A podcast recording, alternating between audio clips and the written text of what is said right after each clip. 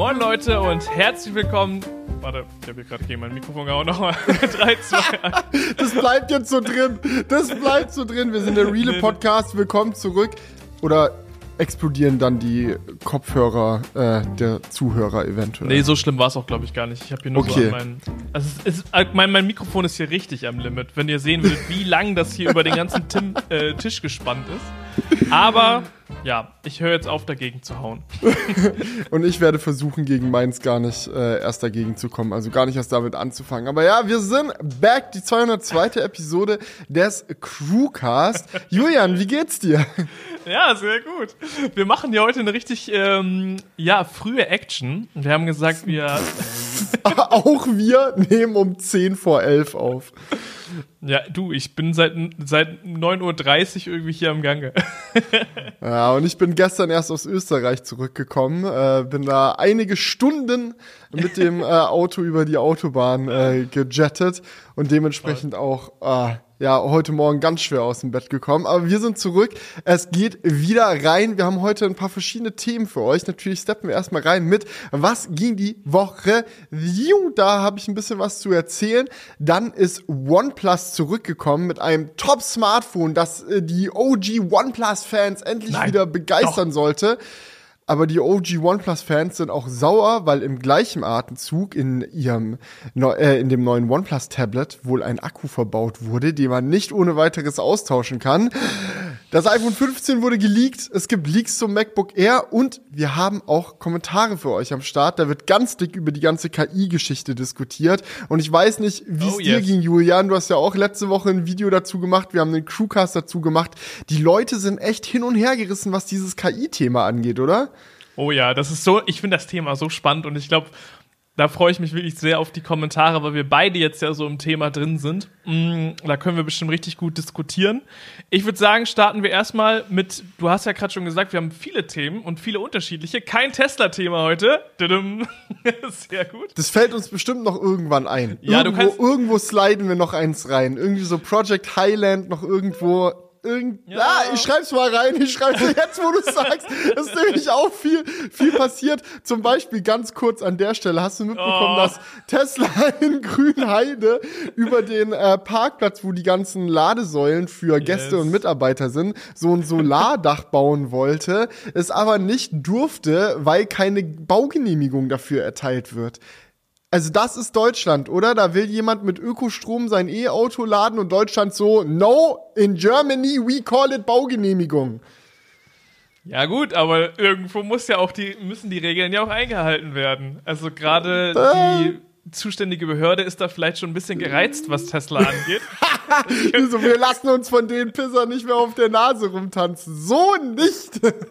Ja, 100 Prozent. Und jetzt denken die sich so, ja, ihr könnt ja gerne eine Baugenehmigung haben, aber beantragt sie doch bitte. Ordentlich. Ich weiß nicht, was da abgeht. Na, ich bin auch nicht so tief in der Thematik drin, aber es war wieder so eine typische Headline, so die The Tesla way of move fast and break stuff hittet wieder gegen die deutsche Baugenehmigung. Das ist so. Ja. Bin, ich freue mich dann aber auch immer wieder, dass ich nicht der Einzige bin, der Probleme mit deutscher Bürokratie hat, sondern dass es auch großen. Jeder hat Probleme mit deutscher Bürokratie. Warum haben wir die dann überhaupt? Was soll das? Naja, Ja, egal. aber das, das soll ja, es soll, es soll ja jetzt ja alles abgeschafft werden. Ich glaube, Herr Scholz hat irgendwie gesagt, es gibt jetzt das neue Deutschland-Tempo. Ja. Oha. Äh, Das ist, glaube ich, das ist so ein memeable Wort, das Deutschland-Tempo. Ja. Geil, das ist wirklich, das ist wirklich sehr memeable.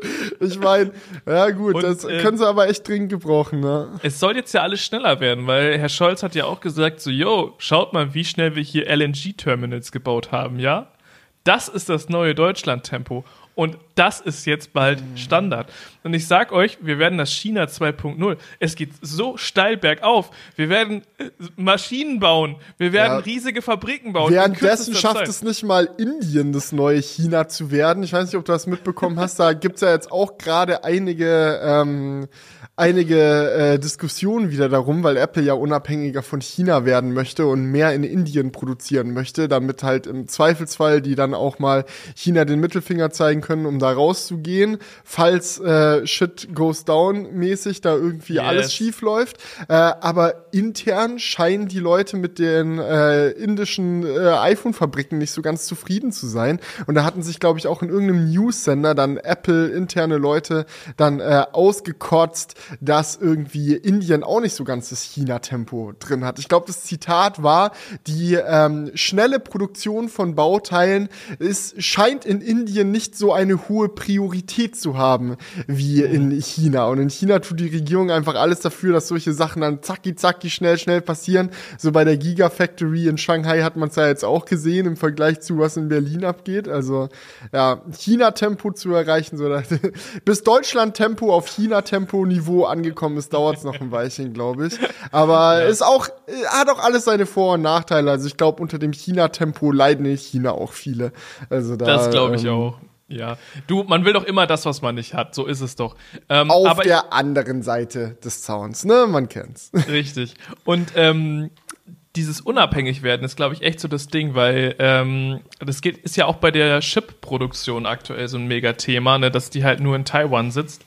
Und ähm, die ähm, Amerikaner hätten da gerne ein paar Fabriken auch auf ihrem äh, Territorium, sag ich jetzt mal. Ja, aber 100 Prozent. Es ist eigentlich wirklich muss ich Lächerlich. wirklich sagen, es ist grob fahrlässig eigentlich, die Chip-Produktion von High-End-Chips global einem einzigen Land zu überlassen, in einer Welt, die so technologisiert ist wie unsere. Das ist wirklich, das kann, kann, könnte noch ordentlich schiefgehen. Deswegen finde ich es eigentlich ganz beruhigend zu wissen, dass gerade in Europa und in Amerika mehr Fabs gebaut werden. Ähm, also das äh, wurde mal allerhöchste Zeit. Ja, da werden jetzt ja gerade viele Milliarden an äh, Fördertöpfen aufgefüllt und die dann auch bald wieder geleert werden. Und ähm, werden wir mal sehen. Also das ist ja auch so ein bisschen der Grund, warum es dann hier in, in Deutschland jetzt das neue Werk von Intel gibt. Ähm, aber ich glaube, TSMC soll halt auch ähm, in Amerika. Ja, ja, dies, am ich glaube, es wurde sogar schon eröffnet. Ich bin mir nicht ganz 100% sicher, aber ja, die sind da auf jeden Fall dick am Start und machen Dinge. Ja. Aber ich glaube noch nicht das absolute High-End, den absoluten High-End-Shit noch nicht. Mm, Doch, ich glaube, die wollen 3 Nanometer Sachen produzieren, aber don't quote me on this, please. Auf jeden Fall will Apple dort Chips bauen und ich glaube, Apple äh, ist nicht zufrieden, wenn es nur 10 Nanometer für die gibt. Was sollen die damit? Ja, das muss ja schon auch mit äh, dem restlichen Kram von denen mithalten. Aber es ist echt verrückt, ne? So eine, so eine Fab kostet einfach so viel Cash und du kannst eigentlich nur in den ersten Jahren so richtig dann die Chips aus dieser Fab verkaufen, wo die halt noch so richtig neu ist und dann ist das ist so ein schneller Abfall ähm, von ähm, Preisen, die du da machen kannst. Das ist echt eine ganz, ganz verrückte Ja. Welt, diese Chip-Produktion. Ja, und dann auch die Maschinen, die die Chips bauen, also Ja. die für die, die gebraucht werden, das ist ja dann auch, gibt's glaube ich aktuell auch ein ziemliches Monopol von irgendeiner niederländischen Firma, wenn mich nicht alles täuscht, die diese Chips Produ Chip-Produktionsmaschinen erstmal baut. Ja, äh, da gab's aber auch, also in letzter Zeit wirklich, wir sind hier reingezappt in den Crewcast, dachten so, uh, was war los? Aber es ist so viel los, weil ich glaube, da gab's auch irgendeinen, äh, irgendeinen Industriespionageskandal, dass so Baupläne für solche Chip-Produktionsmaschinen geklaut wurden. Also, ähm, ja, ja, ja, da geht's gerade auch drunter und drüber. Ist und da du etwa ein Ballon über der Firma lang geflogen? Oh nö, bitte nicht. Oh, so, also mit Ballons fangen wir nicht an, das wird mir hier Okay. zu politisch. Äh, aber als du gerade schon die Fördertöpfe angesprochen hast, ist mir direkt auch noch ein Tesla-Thema eingefallen. Oh weil in nein. Amerika haben sie ja jetzt die Öffnung der Supercharger wirklich angekündigt. Oh ähm, ja. Da war jetzt großes, großes Treffen mit der Regierung und ähnlich wie in Europa ist es wieder so, dass äh, Tesla die Charger öffnet, weil Geld. Und es ist immer weil Geld, so, weil die Regierung sagt halt so, yo, wir wollen Ladeinfrastruktur fördern, aber natürlich nur Ladeinfrastruktur, die für alle funktioniert. Also Tesla, bitte mach mal CCS. Es ist uns egal, dass ihr irgendwie einen Stecker habt, der besser funktioniert und der auch irgendwie ein öffentlicher Standard mittlerweile ist, wo alle sich einfach draufhängen könnten. Nee, macht mal bitte jetzt hier den fetten CCS-Stecker, wir zahlen euch auch Milliarden. Und Tesla so, ah, okay, wenn wir Milliarden bekommen, dann machen wir es halt. Na gut. ja. Alles klar, aber äh, wo war es waren jetzt so viele Themen gerade. Ist einfach, ja, wir waren eigentlich bei, oder wir wollten zu Was ging die Woche? Juhu. Yes, ähm, bei mir ging, äh, ging äh, der Switch meines Smartphones. Ich ähm, habe auf das Pixel 7 jetzt gewechselt. Hatte Nicht ja mehr Pro. Bist du kein Ja. Pro mehr? Nee, ich bin jetzt nur noch ein ganz normaler Nutzer. Nein, wir brauchten das, also Paddy brauchte das Pro und da habe ich dann auf das Pixel 7 gedowngradet quasi. Aber ich muss sagen, es ist wirklich kein, kein krasses Downgrade. Also es ist so ein gutes Telefon. Ähm, Ja. Ich dachte mir so, jo, wir kommen ja auch noch gleich zu OnePlus, ähm, welche jetzt in einer ähnlichen Preiskategorie spielen, mitspielen. Ähm, und ist schon krass, wie viel Geld du auch, äh, wie viel Geld, wie viel du für dein Geld auch bekommen kannst Ja. ähm, bei so einem Pixel 7.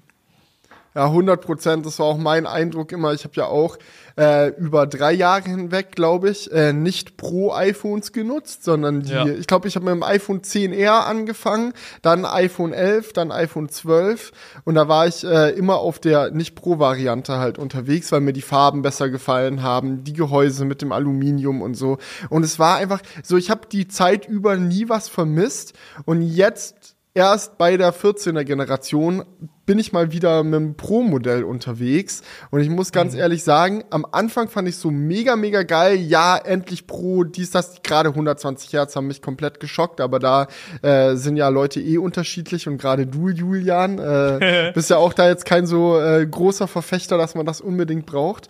Ähm, aber es ist wirklich so, also du kriegst bei diesen Nicht-Pro-Geräten häufig so viel schon geboten und so ein solides Smartphone. Also es braucht wirklich nicht jeder einen Pro, obwohl der Markt ja aktuell scheinbar anderes sagt. Also die meisten Leute wollen trotzdem Pro und kaufen Pro und äh, denken sich so, ja, einmal reinlachsen und dann jahrelang benutzen, das ist eher the way to go. Ja.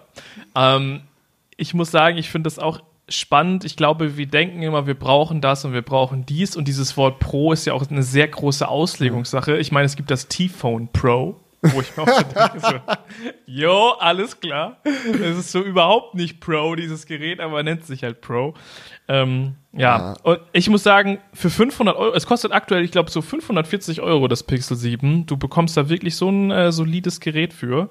Ähm, sehr viel Samsung steckt da drin, haben wir gelernt. Ich glaube, was sagtest du, 50 Prozent der Ja, Bauteile? über 50 Prozent äh, der Bauteile in den Ja. Pixel-Smartphones werden von Samsung äh, hergestellt. Inklusive Display, RAM-Teile, der Und Chip. Chip. wird von denen Ja. produziert. Ja, also ganz, ganz viele der Kernkomponenten. Aber auch witzig, dass Google jetzt Chips von Samsung produzieren lässt und Samsung selbst so, äh, wir nehmen lieber die von Qualcomm. Ja, das fand ich auch lustig. Das ist ähm, auch sowieso so eine Sache gewesen. Ich hatte relativ viel mit Samsung jetzt in letzter Zeit zu tun. Ähm, die haben sich jetzt so dafür abgefeiert, dass sie jetzt äh, auf Snapdragon setzen. Und ich fand das so ein, so ein komisches Ding, weil so gleich, also sie feiern sich dafür, dass sie jetzt halt Prozessoren von einer anderen Firma nehmen, ähm, was ja irgendwie auch gleichzeitig so indirekt bedeutet, wir haben davor das nicht gebacken bekommen, weißt du? Aber man feiert sich halt jetzt so dafür, Ja. diesen Chip zu nehmen. Das ist eine ganz komische Situation. Ja, man muss wissen, wann es Zeit ist, aufzugeben. Ja, und das war dann bei Samsung, glaube ich, einfach der Moment. Ich weiß nicht, ob sie irgendwann noch ein Comeback feiern und ich glaube, in weniger High-End äh, Samsung-Geräten sind ja auch immer noch eigene Chips verbaut. Ich finde es auch eigentlich richtig und wichtig, da nicht einfach zu sagen, yo, scheiß drauf, dann übergeben wir halt das Monopol an einen, können wir eh nicht mithalten, passt eh. So, sondern da wenigstens noch äh, untenrum versuchen, so ein bisschen mitzuhalten, ähm, ist meiner Meinung nach einfach wichtig. Aber ähm, ja, für ein High-End-Gerät, es hat sich wirklich, wenn man sich auch anschaut, diese ganzen Vergleichsvideos so zwischen so iPhone, äh, iPhone Pro versus Galaxy Ultra. So habe ich ja auch vor, vor zwei Jahren mal eins gemacht und es kommt ja jedes Jahr wieder auf, der Vergleich. So wie ich das Gerät ist aktuell das Beste und da hat halt Samsung in den letzten Jahren immer so reingekackt mit dem Chip. Da hatten sie, glaube ich, einfach keinen Bock mehr drauf. Also da war einfach wichtig zu sagen, yo, wir sind wieder ein High-End-Gerät. Ja, so, und, und Ultra ist ja eh das neue Pro, ne? Also. Ja, ja, Ultra auf jeden Fall. Aber ich finde halt vor allem bei der Akkulaufzeit hat es ja halt, also Samsung wirklich mega was gebracht. Aber es bahnt sich da schon wieder so ein gewisses äh, Monopol an im, im Android-Prozessor-Game. Äh, Snapdragon ist da halt sehr stark am Bienen, aber ich habe irgendwie dieses Gefühl, äh, das ist bei Chip-Produktion einfach so, the winner takes it all. Weil das ist einfach Ja. so kostspielig, wie wir gerade schon angerissen haben, diese Fabriken zu bauen, obwohl ich glaube, Snapdragon wird ja auch bei TSMC gefertigt, ne? Die Ja, ja, also. Qualcomm macht das ja auch gar nicht selber. Aber es ist einfach, es ist einfach so heftig, diese Produktionskapazitäten überhaupt zu bekommen. Und ähm, dass du dann als, als ähm, Anbieter wie Samsung da sehr schwer hinterherkommst, wenn das nicht dein Hauptfokus ist. Ja, da bist du einfach froh, wenn Google dann deine Chips wenigstens kauft. Gut. Was ging sonst so die Woche bei dir? Ja, ich habe äh, diese Woche, äh, ja, keine Ahnung, mal ein bisschen einen ruhigen Lenz hier gemacht. Was soll ich sagen? Ruhig, einen ruhigen Lenz einfach. Ich habe äh, Homeoffice gemacht at its best und ähm, ja, ein paar Videos, an ein paar Videos schon mal gearbeitet, ähm, relativ viele Shorts geplant. Ähm, ja, aber das war so das Ding. Ein paar To-Dos von meiner wirklich langen äh, To-Do-Liste abgefrühstückt. Ja, Weiß- Ich glaube, das hatte ich am hassen wir. Anfang des Jahres schon gesagt. Kann, könnt ihr euch noch daran erinnern, dass ich sagte, so jetzt ist die Zeit, da kann ich mal diese ganzen Aufgaben erledigen, die bei mir auf der To-Do-Liste stehen. Und es war dann so, dass ich sie dann natürlich nicht erledigen konnte, alle. Und jetzt bin ich da ein bisschen Classic. im Nachholbedarf. Und die Liste wird länger und länger. Aber ich hasse auch so To-Do-Listen, wo so übelst viel Kleinkram draufsteht. So, ich mag eigentlich große To-Dos, so sich an so ein Projekt setzen und mal richtig was machen. So, aber immer so Mini-Aufgaben, wo du so eine nach der nächsten, nach der nächsten, nach der nächsten, nach der nächsten. Und es vergeht so ein ganzer Tag und du hast so ein Viertel deiner Mini-To-Dos abgearbeitet. So, äh, hassen wir. Aber gut, ansonsten, ich war viel unterwegs im Laufe der letzten du Woche. eine war hier, Woche. ja, war hier kaum im Studio. Ähm, erst äh, bin ich zum alten Kumpel in äh, meiner Heimat gefahren, habe gemeinsam mit ihm Super Bowl geguckt. Fand ich spannend zu sehen. Äh, jetzt nicht, weil ich großer Football-Fan bin oder so. Football ist immer für mich so. Hm. War aber ein äh, ganz spannendes Game, auch für einen Amateur. So, weil die zwei Teams, die da gegeneinander angetreten sind, sich wirklich am Limit begegnet sind. Also es war nicht so ein äh, Game, was sich ewig gezogen hat oder so, sondern man hat richtig gemerkt, beide Teams hatten Bock zu pushen und äh, Punkte zu machen äh, und sind dann immer, immer schön gegeneinander durch und am Ende ist auch recht knapp ausgegangen. Aber ich guck persönlich Super Bowl immer am liebsten für die Werbungen und für die Halftime-Show, weil ich finde halt Marketing faszinierend. Also nicht so, ich will mich nicht mit so Werbung zusöseln lassen eigentlich im Alltag, aber beim Super Bowl, weil die Slots für die Werbung halt so ultra teu- teuer sind, bringt halt jede Marketingagentur ihr A-Game, die geilsten Werbungen, die man machen kann. Und da finde ich es immer spannend zu sehen. Einfach Prime hatte einen Werbeslot, einfach Logan Paul und KSI direkt vorm Anpfiff nochmal reingeballert. Also das alleine ist schon ein fettes Statement. Ähm, ja, viele, viele interessante Kampagnen von anderen Herstellern. Aber am meisten hat mich echt die Halftime-Show abgeholt. Also Apple Music hat da ja jetzt Pepsi den Sponsor-Slot weggesnackt. Früher war es immer die Pepsi Halftime-Show, jetzt ist es die Apple. Music Halftime-Show.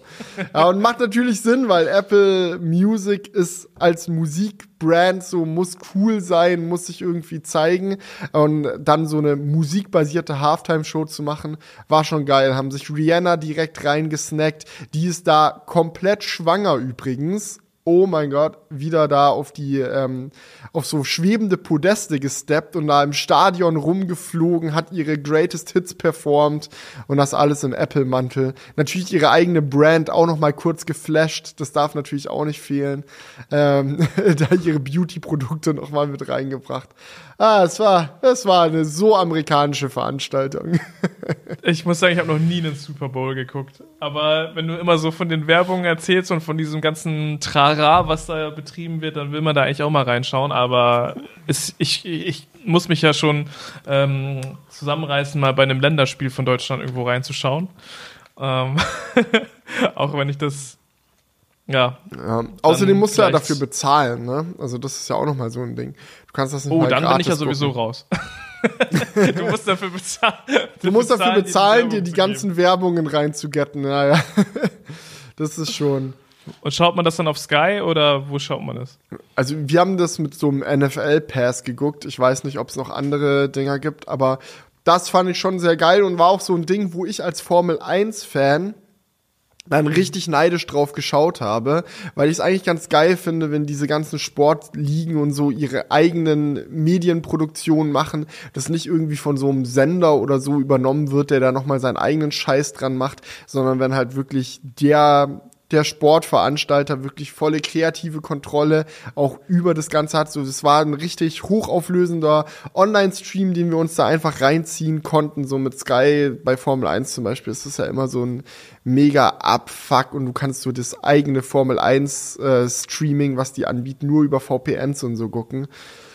Boah, ja, also da war das bei der NFL schon ein bisschen chilliger, aber ja, gut. Ich will mich gar nicht beschweren. Formel 1 kommt eh bald wieder, VPN ist installiert. Ich hab Formel 1 TV, also.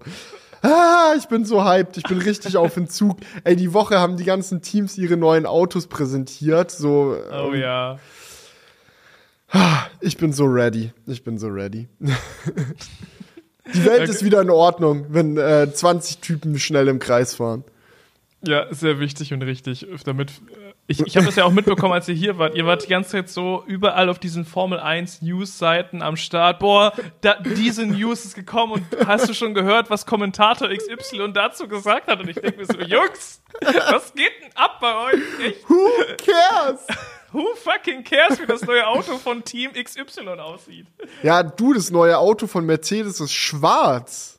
Einfach schwarz wieder. Das Keine Silberpfeile mehr. Nee, Fun. Fact übrigens an der Stelle, auch wenn es dich jetzt wahrscheinlich gar nicht interessiert, aber vielleicht interessiert es ja ein, zwei unserer Zuschauer. Ähm, die Silberpfeile bei Mercedes, das kommt ja aus der Mercedes-Rennen-Historie, äh, die waren halt früher Silber, weil Mercedes Gewicht sparen wollte und die Autos nicht lackiert hat. Und damals hat man halt mit Blechkrams gearbeitet und das war halt einfach Silber und dann hat man die Autos Silber gelassen. Passt, so Farbe macht es nur schwerer und dadurch kam dieses ganze Mercedes-Silber-Ding auf.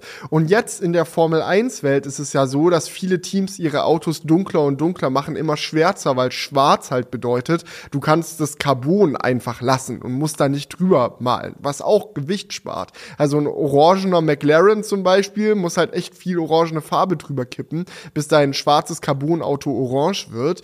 Und jetzt mit den schwarzen Mercedes sind sie da wieder back to the roots gegangen und haben quasi auch wieder einen Mercedes ohne Farbe gemacht. Also auch wenn es kein Silberpfeil ist, ist es in gewisser Hinsicht doch ein Silberpfeil. Also das ist schon. Also ich muss sagen, das ist schon ein Fact, den ich schon interessant finde.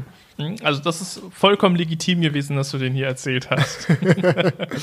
ja, so, so, ein Kram. Drive to Survive geht wieder los. Ich bin einfach, oh, so, so viel geiler Kram. Neue Crow-Singles. In letzter Zeit wird so viel, so viel, so viel Stuff released. Hey Felix, ich habe heute, heute Morgen, ähm, als wir angefangen haben zu zählen, ganz in der Früh, ne? Also wir, wir haben jetzt äh. ja wirklich heute super früh angefangen. okay, Jokes beiseite. Aber habe ich noch zu Felix gesagt, ich glaube, wir haben ein Problem, wir haben nicht so viele Themen. Und ich habe das Gefühl, dass über uns gerade so ein Sack an Themen irgendwie ausgeschüttet wurde. Äh, es ist jede Woche dasselbe. Ansonsten kann ich noch ganz kurz, um das Was ging die Woche abzuschließen, erzählen. Ich war letzte Woche in Österreich ähm, auf einer Überraschungsparty. Das erste Mal in meinem Leben, dass ich auf einer Überraschungsparty war. So, ich war bisher immer nur auf Partys, wo alle Beteiligten vorher genau wussten, dass sie stattfindet und was passiert. ähm, aber wir haben den 40. Geburtstag äh, gefeiert und das Geburtstagskind überrascht. Äh, das Geburtstagskind war ein riesengroßer Star Wars Fan und es war dann das, äh, eine Überraschungsparty mit Star Wars Motto. Also alle Gäste äh, haben sich als Star Wars Charaktere verkleidet. Ich war Luke Skywalker, habe mir extra noch so ein blaues Laserschwert dazu äh, geholt, äh, weil ich richtig Bock hatte, mit irgendwie einem Laserschwertkampf anzufangen. Äh, ist dann auch tatsächlich passiert. Jonah war auch mit auf der Party, ist als Kylo Ren gegangen. Und da haben wir einen Luke Skywalker, Kylo Ren Laserschwertkampf draußen in der Dunkelheit veranstaltet. richtig geil, wenn man so ein Plastik-Laserschwert hat, das dann auch noch leuchten kann. Dann da im Dunkeln irgendwie, ich glaube, Jonas stand noch daneben und irgendwie mit dem Handy Star Wars äh, so Laserschwert-Sounds abgespielt. Jonas übrigens als Chewbacca gegangen. Allerwitzigstes ever. Also so ein, hast du so ein, mit so Maske und allem, ne? Also du hast nichts mehr von Jonas gesehen. Es war einfach so ein Chewbacca. Ist auch immer mit dem iPhone rumgelaufen, hat so Chewbacca-Sounds abgespielt, sich neben irgendwelche Leute gestellt und einfach nur, äh, gurr, gurr. Wir hatten unseren Ey, der Spaß. Sound war, war sehr gut. Aber er war ja sicherlich dann sehr kuschelig unterwegs. Ja, ja, also jo Jonas ja. war auf jeden Fall sehr fällig. Ja, mit, mhm. mit, mit, konnte man gut streicheln und bürsten und aber es war eigentlich ganz witzig, weil wir waren dann halt bei bei dem äh, Geburtstagskind zu Hause, haben uns also alles voll mit Star Wars Deko und Luftballons und bliblablub, haben uns dann da alle rein, reingesteckt, schön äh, mit der Tesla-App gescannt, wann er, äh, wann er ankommt, so, äh, die, die Anita hatte da die, die, den kompletten Zugriff drauf. Und dann haben wir uns alle hinter der Tür versteckt. Und als dann die Tür aufging, Star Wars Musik über den HomePod abgespielt, alle Überraschung, so komplett verkleidet, das war schon sehr, sehr geil. Und das Geburtstagskind hat sich da auch sehr drüber gefreut gefreut. Und hat sich das Geburtstagskind dann auch noch spontan in irgendwas Star Wars-mäßiges reingeschwungen? Natürlich. Wir veranstalten ja keine Überraschungsparty, wo alle ein Kostüm tragen und sagen dann dem Geburtstagskind, hä, wieso hast du dir kein Kostüm organisiert, wenn es die Überraschungsparty ist? Das Kostüm für das Geburtstagskind lag natürlich auch bereit. Sehr gut. Ja, da hattest du ja bestimmt noch mal einen kleinen, äh, einen kleinen Ausflug für deinen Plaid am Start. Ja, das hat richtig oh, Bock gemacht. Mal ordentlich Kilometer fressen, so, das war. Ich war auch jetzt zum ersten Mal in meinem Leben bei diesem Ladepark, der da äh, zwischen Stuttgart und Ulm, äh, zwischen Stuttgart und München äh, an der Autobahn liegt.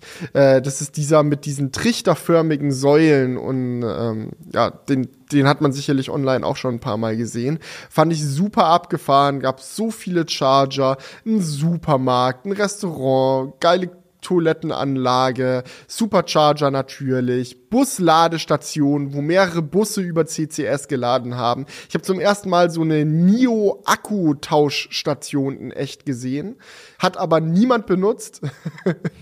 Und es war auch so ein, so ein Schild, in die, also du musst ja in diese NIO-Box reinfahren, um deinen Akku wechseln zu lassen. Aber in der Box stand so ein fetter Aufsteller, kennst du dieses so Boden äh, nass, äh, Vorsicht, Ausrutschgefahr. Stand einfach ja. komplett im Weg. Also wenn man da jetzt mit dem Nio angekommen wäre, hätte man erstmal aussteigen müssen, in die Akkutauschstation reinlaufen, dieses Vorsicht, Rutschgefahr-Schild zur Seite stellen müssen, dann hätte man reinfahren können. Oder? Aber hat leider niemand gemacht. Ich hätte es gerne in Action gesehen. Ja, das würde ich auch wirklich gerne mal sehen. Ich glaube, da hätte ich auch mal Bock, das auszuprobieren. Also irgendwie so ja. ich fand's halt Testwagen mal zu choppen. Ja, ich fand's halt krass, das in echt zu sehen, weil man dann wieder den direkten AB-Vergleich hatte. Daneben war halt ein V3 Supercharger mit, keine Ahnung, 10 Stalls oder so. Mhm. Und der hat ähnlich viel Platz gebraucht wie diese eine Akkutauschstation. Weil es ist halt nicht nur die Akkutauschstation, es ist halt auch der Platz davor, so dass du dich da dann halt hinstellen musst, dass du dich da reinrangieren musst, das Ganze drumherum, so dass du da überhaupt reinfahren kannst. Und es ist so, ja, du machst halt so eine Akkutauschstation, wo du in fünf Minuten theoretischen Akku wechseln kannst. Aber wenn du halt zehn Autos hast, die ihren Akku wechseln wollen, dauert das insgesamt für diese zehn Autos, wenn du es zusammenzählst, gleich lang oder länger, wie wenn du zehn Autos einfach an diesen V3 Supercharger stellst, der halt platztechnisch genauso viel Platz braucht. Also das war dann wieder, wieder wild zu sehen. Da dachte ich mir, ja, so geil und spannend das alles mit dem Akkutauschen ist. Ich weiß nicht, ob das eine Zukunft hat. Aber werden wir sehen. Ich lass mich da einfach mal überraschen. Es ist ja vollkommen legitim, dass zumindest diese Technologie jetzt antritt gegen das ja. klassische Laden. Ähm, aber klar, so eine Station funktioniert auch, glaube ich, nur gut, wenn da jetzt keine lange Anstehschlange ist. So, die, die muss dann auch schon relativ wenig benutzt sein, damit du dann immer ankommen kannst und keiner gerade den Akku tauscht, weil das dauert ja bestimmt auch, ich weiß jetzt nicht genau, aber ein paar Minuten wird das ja. schon dauern, oder? Ich glaube, Akku fünf sind es ungefähr. So versus 25 Minuten Laden versus fünf Minuten Akkutausch ist schon, du lädst schon länger, aber wenn halt die Leute anstehen und einer nach dem nächsten, so, dann, dann kann es halt schwierig werden. Also es ist ein geiles Feature, solange es exklusiv ist. Genau. Aber es ist ja, es sind ja auch hochpreisige Autos. Also es ähm, ist ja, kann, es ist ja schon sehr exklusiv, sage ich jetzt mal. Mhm. Ähm, ja, aber du hast halt auch nie irgendwie einen kaputten Akku, ne? ja, du hast, oder du hast immer einen kaputten Akku. Nimm's wie du willst, ja. Wenn jeder ja. seinen, seinen Akku so behandelt, als wäre es nicht sein eigener, ja, dann das weiß stimmt. auch, wie die Akkus mit der Zeit aussehen. Aber ich meine, mittlerweile ist ja Akkumanagement schon so, äh, dass, dass, das, äh, ja, dass das Auto schon sehr darauf achtet, dass du jetzt keinen mega Bullshit machen kannst. Aber klar, es kommt ja, aber trotzdem, super Zyklen. leer abstellen, super voll abstellen, viel schnell laden, wenig langsam laden. Ja, das sind alles Solche so Dinge, Sachen. die können natürlich passieren. Aber es ist cool, dass du dann dir sagen kannst, ich brauche jetzt nur einen kleinen Akku für die nächste Zeit, holst dir einen kleinen bei der Akkutauschstation. Und Ja. ähm, der Nio kann ja auch am Supercharger laden. Also wenn er jetzt sagt, ich will meinen Akku behalten und die ganzen Leute äh, sind da gerade am Anstehen bei dem Akkuwechsler, kann er sich ja auch an den Supercharger oder an eine andere Richtig, Ladesäule das ballern und die du da, hast da ja die trotzdem viel, aufladen. Du hast ja die Flexibilität dann Das an ist der ja Stelle. nur Du kannst es so oder so top. machen. Ja. Exactly. Okay, äh, wo waren wir stehen geblieben?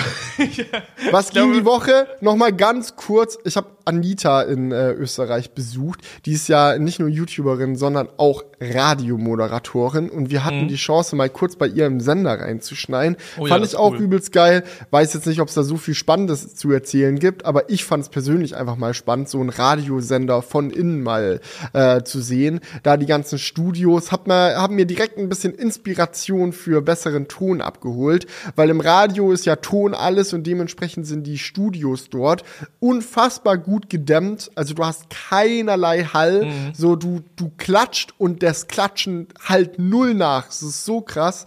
Ähm, und ja, ich möchte mir, das haben, wir auch, haben auch bei meinen Videos in letzter Zeit mehr und mehr Leute in die Kommentare geschrieben, dass der Ton noch nicht so ganz optimal ist im neuen Studio. Stimme ich auch zu. Wir haben hier echt hohe Wände, viel Hall, der da entsteht. Ähm, aber ich bin dran. So, eins nach dem anderen. Ähm, kann man halt auch nicht, nicht alles irgendwie immer selber gleichzeitig hin. Mhm. Wurde der Schaumstoff schon den- bestellt? Schaumstoff wurde bestellt, aber Schaumstoff ist nicht unbedingt nur die, die beste Lösung. Es gibt verschiedene Sachen. Also vor allem so mit Stoff überzogene Rahmen äh, ist äh, in, in dem Radiosender in, äh, eine Technik gewesen, die viel benutzt wurde. Ähm, da kann man auch viel, glaube ich, mitmachen. Und diese Akustik-Panels, die mit so, mit so länglichen Holzstreifen, äh, hast du sicherlich auch schon mal gesehen. Mit denen will ich vielleicht auch ein, zwei Dinge hier machen. Mal gucken, wie es wird. Ähm, Eins nach dem anderen. Aber Ja, das Genau. ist, ich, ich war ja auch schon mal bei ihr da im Sender, weißt du, da haben wir sogar einen Crewcast aufgenommen. stimmt. Naja, ja, aber das- das aber nicht gemacht, also ü- remote. Also ich war nicht dabei. Julian hat quasi. Genau. Ich Ja. habe mit Anita quasi aufgenommen ähm, im Radiosender und äh, Felix war zugeschaltet. Wo wir schon über Crewcast aufgenommen haben, meine Fresse. ja, aber das war eine coole Folge. Okay, nach einer halben Stunde können wir ja mal zum ersten richtigen Thema kommen. Bezüglich Thema, wir haben keine Themen. OnePlus ist zurück. Babam. OnePlus ist, äh, wurde ja in letzter Zeit wirklich viel kritisiert und auch gerade das OnePlus 10T war ja so ein Smartphone. Uff, da ist eigentlich so gefühlt alles schief gelaufen. Da konnte man sich nur so die Hände über den Kopf zusammenschlagen. Einige sagen, es war das äh, schlechteste Smartphone 2022. Oha. Und ja, also, Statements. ja, ähm, das sagt vielleicht nicht jeder, aber es war schon viel Kritik am Start. Und ähm, ja, die Frage war natürlich jetzt so ein bisschen, wie OnePlus damit umgeht, weil OnePlus, ihr kennt die Marke noch von früher, es war so diese Aufbruchsstimmung, yo, jetzt gibt es günstigere Smartphones mit immer noch sehr guten Specs und es hat sich so entwickelt. Ähm, OnePlus-Smartphones sind immer teurer geworden im Verlaufe der Zeit, aber sie hatten halt immer dieses eine Ding, dass sie halt für ihr Geld sehr gute Hardware geliefert haben. Und das war jetzt in letzter Zeit, haben sie dieses Ziel so ein bisschen verloren, weil ihr müsst auch wissen, OnePlus gehört zu Oppo und ich habe das Gefühl, irgendwas durch dieses Konglomerat, was es da im Smartphone-Bereich gibt, ähm, hat irgendwie dazu geführt, dass OnePlus da echt extrem von der Spur abgekommen ist und es nicht mehr diese kleine Firma war, die so gegen alle ist und versucht so, yo, die Szene mal so ein bisschen umzukrempeln, sondern es war einfach so, yo, wir sind halt auch großer Smartphone-Player, machen Smartphones fertig aus. Und der Spirit ist verloren gegangen, den wir halt früher so zu schätzen gelernt haben. Es wurde viel halt auch relativ lieblos gemacht. Irgendwie das Versprechen für Android-Updates ist jetzt bei den teuren Smartphones äh, von OnePlus schon noch halbwegs erhalten geblieben, aber sie haben dann halt auch angefangen, günstigere OnePlus-Geräte zu machen, die teilweise nur ein Jahr lang Updates bekommen haben, was so mega mystisch war und komische Kamerasensoren verbaut hatten, die man überhaupt nicht braucht, die einfach nur da sind, damit man aufs Datenblatt schreiben kann, yo, ist noch eine extra Kamera mit an Bord. Ja, auch unser Smartphone hat vier Kameras. Mhm. Und lauter so ein Kram. Und das ist halt so weit weg von diesem ursprünglichen OnePlus Spirit gewesen, wo man früher immer gesagt hat, yo, wir schauen halt, dass man die Sachen, die man wirklich braucht, in ein Gerät reinklatscht, den besten Chip, der aktuell möglich ist, und dann let's go. Ähm, aber da haben sie jetzt zurück hingefunden? Ja, ob man jetzt wirklich sagen kann, dass sie schon 100% zurück sind. Äh, aber sie, wenn man sich das wie so eine Aktie vorstellt, waren sie ganz, ganz weit runtergefallen in so ein tiefes Loch und jetzt geht's auf jeden Fall wieder hoch. Und ähm, ja, man kann auf jeden Fall sagen, dass äh, das OnePlus 11, was jetzt relativ neu vorgestellt wurde, äh, ein Smartphone ist, was wieder für seinen Preis sehr gute Hardware an Bord hat. Also wir haben zum Beispiel ein Top 1440p Display mit LTPO-Technologie, so leichten Edges, aber also so ein bisschen auf S23 Ultra angelehnt. Und ähm, wir haben den neuesten Snapdragon drin, 8 oder 16 GB RAM. Ähm, ja, also es sind eigentlich so von den, von den Specs so wirklich das Nonplusultra, was man in so ein Smartphone einbauen kann, ist dort eingebaut. Und ähm, das halt für einen relativ kompetitiven Preis. Also ich glaube, es kostet in Deutschland irgendwie 850 Euro. Ich kann es nochmal kurz gerade checken. Mhm. Jetzt aktuell. Das ist natürlich jetzt kein mega Schnapper, aber es ist natürlich, wenn du es im Vergleich äh, siehst zu anderen Smartphones, äh, die ähnliche Komponenten verbaut haben, dann schon noch eher preiswert. Mhm. Und ja, der genau, also, Alert-Slider ist auch zurück, ne? Genau, dieses ähm, Stummschalten ja, dieser typische OnePlus-Slider an der ja, Seite. Mit den drei Positionen, wo man nicht nur an und aus, sondern mhm. auch Vibrationen und so dazwischenlegen kann. Es ist halt so ein Ding, ich glaube, gerade solche Features wurden jetzt auch nochmal symbolisch genutzt. OnePlus hat das ja aus ihren Geräten entfernt und das war der Moment, wo dann viele OG OnePlus-Fans gesagt haben, schau mal, das Handy hat gar keinen eigenen Charakter mehr. Da steht auf der Rückseite irgendwie komische Zahlen- und Buchstabenkombinationen auf der Kamera, als wäre OnePlus irgend so ein 0815 China-Hersteller. Dazu fehlt der Alerts leider so, dass es einfach wirklich ein äh, Handy aus der Kopiermaschine, ohne dass da irgendwie ja, genau. großartig genau. was eigenes gemacht wurde. Und jetzt kommen sie halt zurück, auch wieder mit einem Versprechen für sehr lange Software-Updates, äh, was ich auch sehr, sehr stark finde. Und dann halt dieser Alerts leider. Das hat halt in vielen Leuten, glaube ich, auch dieses nostalgische Feeling äh, gewechselt, äh, geweckt. Ähnlich wie beim schwarzen äh, Mercedes. der Mercedes ist ja auch schon mal ein paar Jahre lang mit dem schwarzen Auto gefahren, war in der Zeit sehr erfolgreich. Letztes Jahr mit dem silbernen Auto richtig reingeschissen. Jetzt sagen sie auch, komm, machen wir wieder schwarz. Das erinnert die Leute an die guten alten Zeiten. Und ich glaube, äh, bei OnePlus ist das auch noch mal ähnlich gewesen, dass sie gesagt haben, komm, den Alert Slider packen wir wieder rein, damit die ganzen Fans und Nerds von unserer Brand halt auch wirklich merken, yo, da passiert was. Die, die wollen zurück, da äh, ist nicht mehr nur ja, A, B kopiert, fertig, sondern wir, wir holen unseren Charakter wieder zurück. Ja, aber äh, ich habe jetzt gerade nochmal nachgeguckt, kostet 811 in der 8 GB Version oder 128 GB, also 8 GB RAM und äh, 128 GB ROM.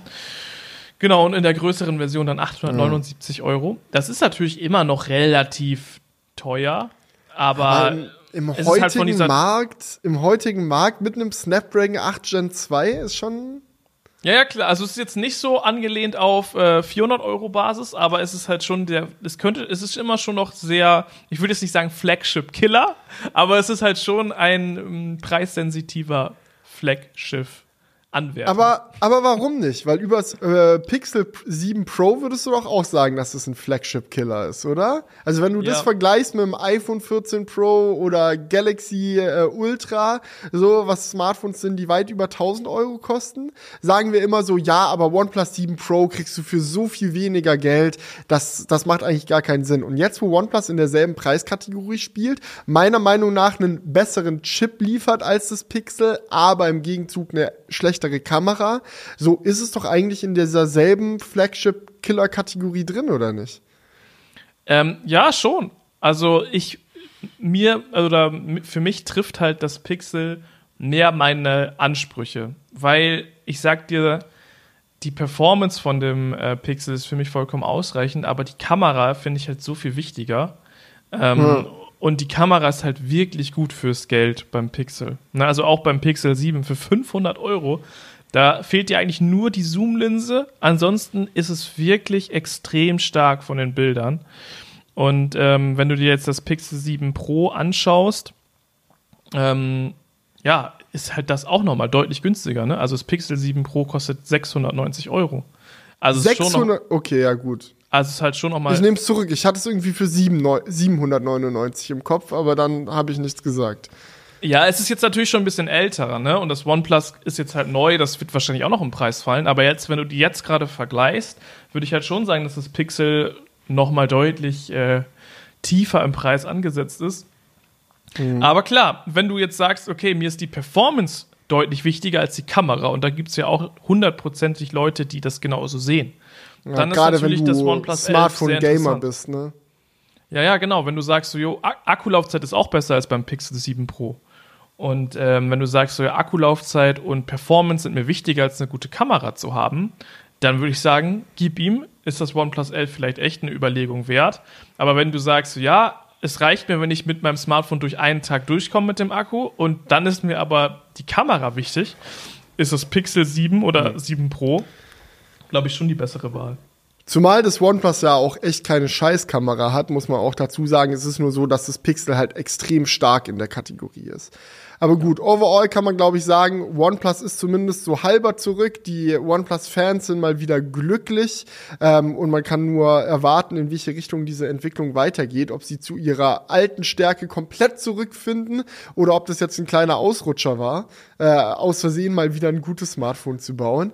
Ähm, ganz egal, wie man es dreht und wendet, ist aber die Situation auf jeden Fall die, dass es aktuell bei OnePlus auch noch ein anderes Thema gibt, wo die Fans aber alles andere als happy drüber sind. Denn OnePlus hat ja auch ein Tablet vorgestellt, das es jetzt geben soll, das auch einer ähnlichen OnePlus-Philosophie folgt. Allerdings hat es auch einen komisches Thema, ja, einen komischen Aspekt an sich. Und zwar ist es die Batterie. Äh, OnePlus verbaut ja in ihren Geräten, und so ist es auch bei diesem Tablet, äh, extrem schnelle Ladetechniken. Also das ist auch, ich weiß gar nicht, wie schnell das Pixel lädt, aber das ist, glaube ich, auch nochmal so ein Vorteil. Ja, das ja. ist dann auch nochmal so ein Vorteil, den man bei OnePlus ja, hat. So, wenn du das da an den, an den Charger ransteckst, so, das knallt so ultra schnell voll, da äh, kannst du gerade mal aufs Klo gehen oder äh, nochmal kurz Hände waschen oder irgendwie deinen Rucksack packen. So, wenn du morgens merkst, shit, ich habe vergessen, mein Smartphone zu laden, ach scheiß drauf, 10 Minuten an Charger und let's go. So, dann reicht das wieder für den Tag. Und auch das äh, OnePlus Tablet soll schnell laden. Allerdings ähm, kommt damit auch einher, dass OnePlus jetzt angefangen hat, ihre Batterien zu verschlüsseln und technisch so zu bauen, dass äh, die OnePlus Tablets nur noch mit von OnePlus selbst abgesegneten Originalbatterien funktionieren, bei anderen äh, Drittanbieter-Batterien quasi dann den Dienst verweigern. Und diese OnePlus-Batterien so als Ersatzteil solltest du halt entweder bei OnePlus kaufen oder halt in einem OnePlus Repair Shop tauschen lassen. Und da sind viele Leute halt sehr erbost, weil die Lage ist halt aktuell die, es gibt nicht so viele OnePlus Repair Shops. Also ich wüsste jetzt gerade nicht mal, wo einer in Deutschland ist. In Leipzig ist garantiert keiner. Vielleicht müsste ich dafür nach Berlin fahren oder das Gerät dann einschicken oder keine Ahnung. Und auch diese Ersatzteile, diese offiziellen, die man dann bei OnePlus wohl kaufen soll, wo dann auch Drittanbieter Repair Shops drauf zugreifen können, sind eher so mittelgut verfügbar. Also es kann wohl relativ schnell zu einer Situation kommen, wo wenn dein OnePlus Tablet Akku am Arsch ist, dann nichts geht. So, du willst einen Ersatzteil und es ist maximal umständlich. Ja, und ich muss auch sagen, ich finde es sehr wichtig, dass wir jetzt drüber sprechen, weil es ist so eine Sache, es ist safe kein Zufall, dass das in diesem Tablet passiert. Das OnePlus Pad ist halt so eine Sache, das probiert OnePlus jetzt mal aus. Ne? Das haben die ja in letzter Zeit auch schon gemacht mit der OnePlus Watch. So, die gucken einfach mal, okay, können wir Fuß fassen in anderen Kategorien? Und das ist für sie jetzt nicht so das mega wichtige Produkt wie zum Beispiel das OnePlus 11, was für die halt super wichtig ist. Und da sagen die, hm, gucken wir doch mal, ob wir damit durchkommen. Ne? Machen Sie das einfach mal und mal gucken, ob die Leute das kaufen, wie groß der Backlash sein wird, wie viele Leute sich darüber aufregen. Ähm, und wenn das im Rahmen bleibt, ist das eine Sache, die kann sich überall durchsetzen. Bei Smartphones. Sorry, ich habe mich gerade an der Erdnuss verschluckt. Aber, Digga, ganz, ganz dickes Shoutout. Diese Erdnüsse sind wie das Geilste. Da verschlucke ich Kein Placement, Leute. Kein Placement, aber Mandeln und Erdnüsse mit Honig und Salz überzogen. Kuss. Da verschlucke ich mich, wie gesagt, gerne. Aber ja, zurück zum Thema. zurück zum Thema. Es ist halt wirklich so, so ein Ding, wo sich zeigt, okay, kann man das bringen? Oder sagen die Nutzer so, nee, nicht mit uns, wir kaufen diesen Scheiß nicht. Weil ähm, das ist natürlich schon ein lukratives Ding, wenn du halt dann noch, nachdem das äh, Telefon oder das Tablet verkauft wurde, dann noch Umsatz mit diesen Akkus machen kannst. Weil egal wie du das Gerät benutzt, es wird immer irgendwann zu dem Punkt kommen, dass der Akku kaputt geht oder nicht mehr so performant ist. Ne, weil du kannst das Telefon noch so gut behandeln. Irgendwann hat halt der Akku Abnutzungserscheinungen und deswegen ist es halt auch irgendwie meiner Meinung nach unfair, da so eine ähm, Restriktion mit einzubauen, weil egal wie der Kunde dieses Telefon oder das Tablet nutzt, irgendwann wird der Akku zu Leide gehen ähm, und dann wirst du das halt nutz, äh, austauschen müssen. Und dementsprechend ist es kacke. Ja. Ja, ich habe an der Stelle aber mal eine Gegenposition zu vertreten. Ich muss nämlich ganz ehrlich sagen, ich verstehe OnePlus und ich finde es unfair zu sagen, yo, das mhm. machen die jetzt einfach nur, weil die halt Geld an den Batterien verdienen wollen und bliblablub. Ich glaube, dass das tatsächlich auch ein wichtiger Schritt in Richtung Sicherheit ist. Weil Batterien, das haben wir jetzt auch gesehen bei dieser Samsung-Geschichte, die vor ein paar Monaten hochgekommen sind, sind halt einfach das gefährlichste Bauteil an einem elektronischen Gerät. Batterien können äh, entflammen, explodieren, ganze Häuser niederbrennen. Da kann echt viel Scheiß mit passieren. Und gerade die Batterien, die OnePlus jetzt in ihren Geräten verbaut, sind halt nicht einfach nur irgendwelche 0815 Batterien aus dem Baukastenregal irgendwo in Shenzhen eingekauft und rein da, sondern es sind speziell entwickelte Akkus mit Doppelzelltechnologie und bliblablub, weil es halt einfach nicht so leicht ist, einfach einen Akku zu nehmen und zu sagen, yo, den können wir jetzt so ultraschnell aufladen. Da steckt einige Technologie dahinter und ich halte es für sehr gefährlich, ähm, eine Welt zu haben, in der Smartphones und Tablets verkauft werden mit super duper schnell ladenden Akkus mit Spezialtechnik und dann bauen die Leute da einfach einfach irgendwelche, keine Ahnung, Ghetto-Ersatzteile rein, die sie irgendwie auf AliExpress gegettet haben,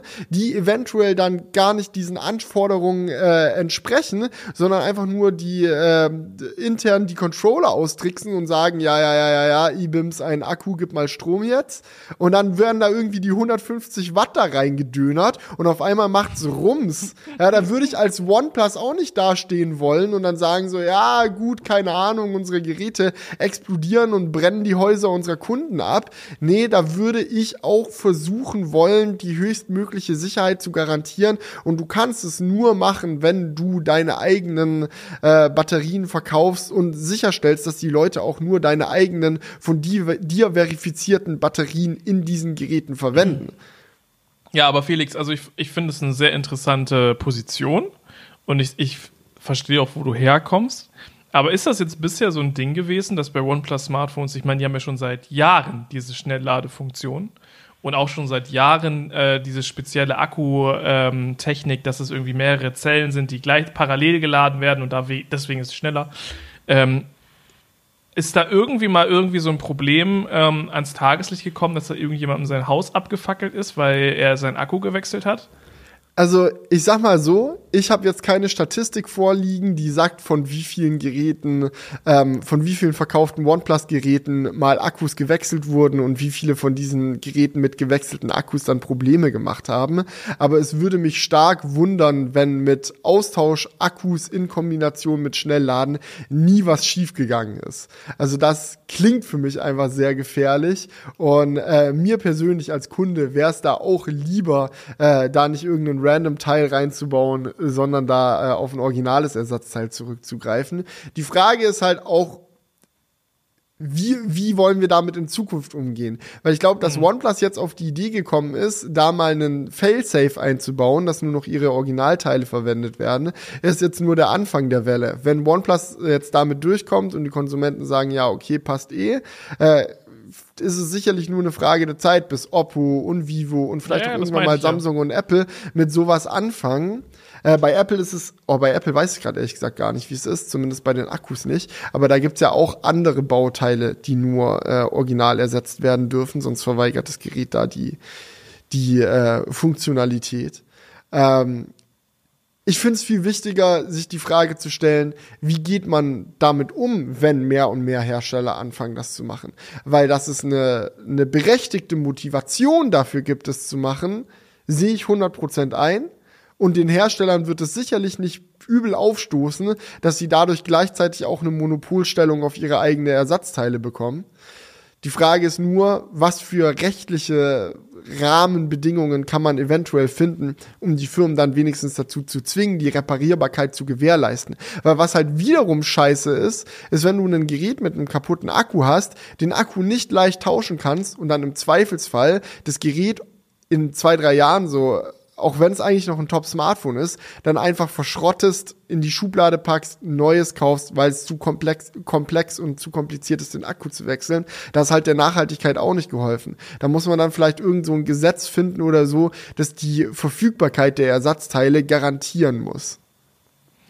Ja, weißt du, das ist, ist ähm, auch irgendwie so das Problem, was ich da sehe. Du kaufst dir jetzt irgendwie so dieses ähm, OnePlus Pad. Ja, das ist wirklich, das könnte einfach die absolute Eintagsfliege sein, dieses Produkt.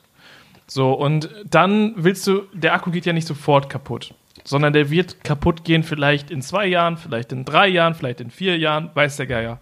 So, wer weiß, ob du dann überhaupt noch diesen Akku bekommst. Vielleicht ist OnePlus bis dahin passé weiß der Geier. Das ist halt vielleicht ein bisschen der Unterschied, wenn man das jetzt mit einem iPhone vergleicht. Das iPhone, das wird es in vier, fünf Jahren noch geben.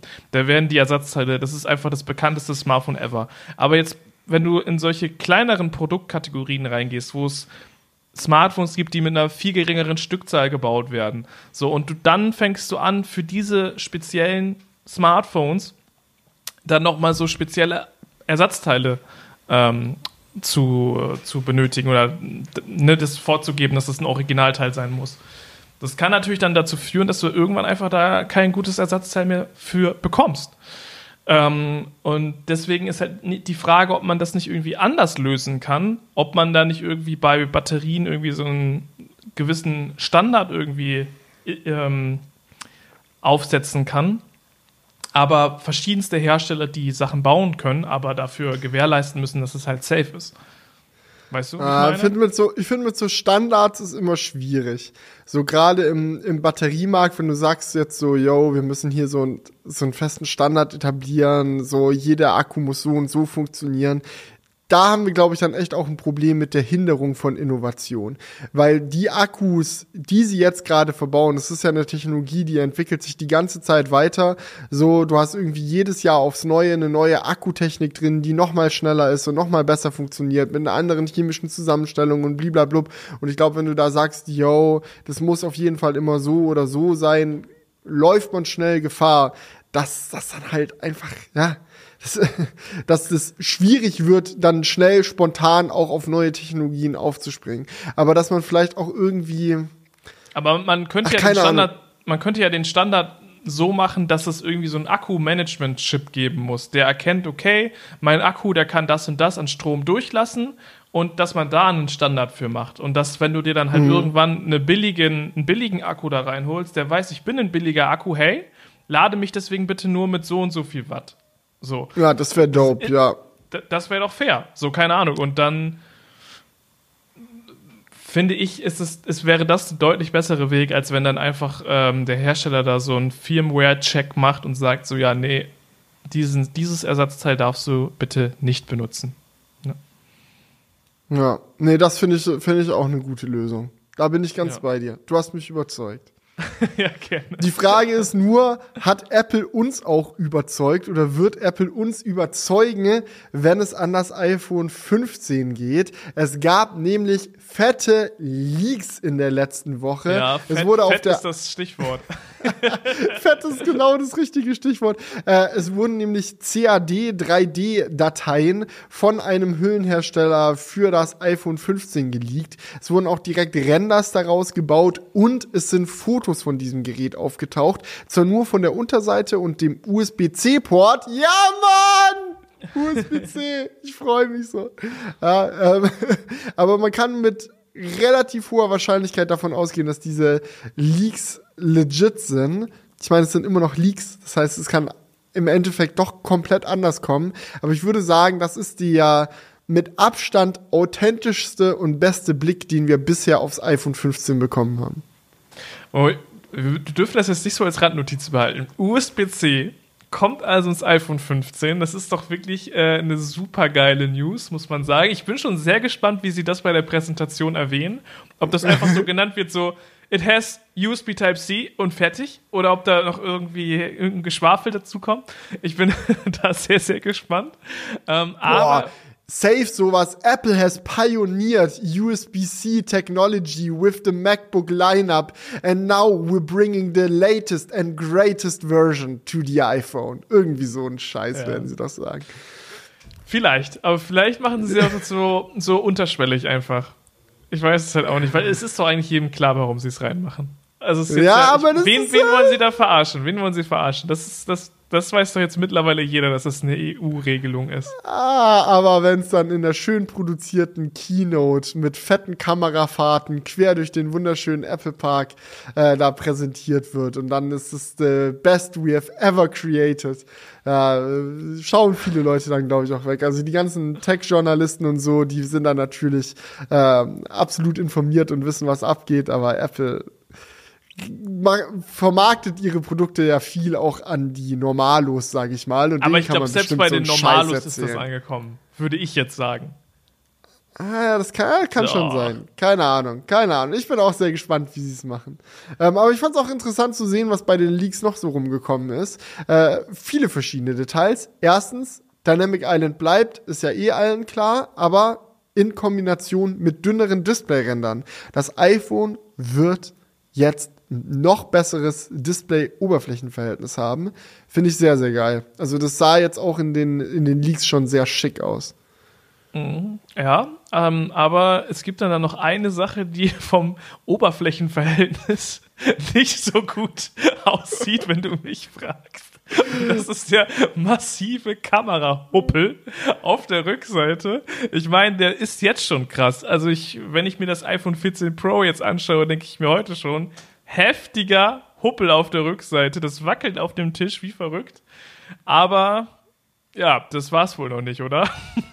Ja, ich habe auch letztes Jahr immer Witze darüber gemacht. Ey, wann wird der Kamerahubbel dicker als das iPhone selbst? Ich glaube, mit dem iPhone 15 ist es oh soweit. Nein. Das ist so ein ultra fettes Element und es ist echt so krass, wie weit sie dieses Design getrieben haben. Ich kann mich noch dran erinnern, als das erste Mal diese Triple-Kamera, ich glaube beim iPhone 11 war es damals, äh, wo, wo die eingeführt wurde. Als sie die, die reingebracht haben, haben alle gesagt so, oh, weiß ich nicht, so ein fetter Hubbel. Und wie viel dicker der einfach seitdem geworden ist, ist unfassbar. Und jetzt mit dem iPhone 15 werden sie da wahrscheinlich den Vogel noch mal komplett abschießen.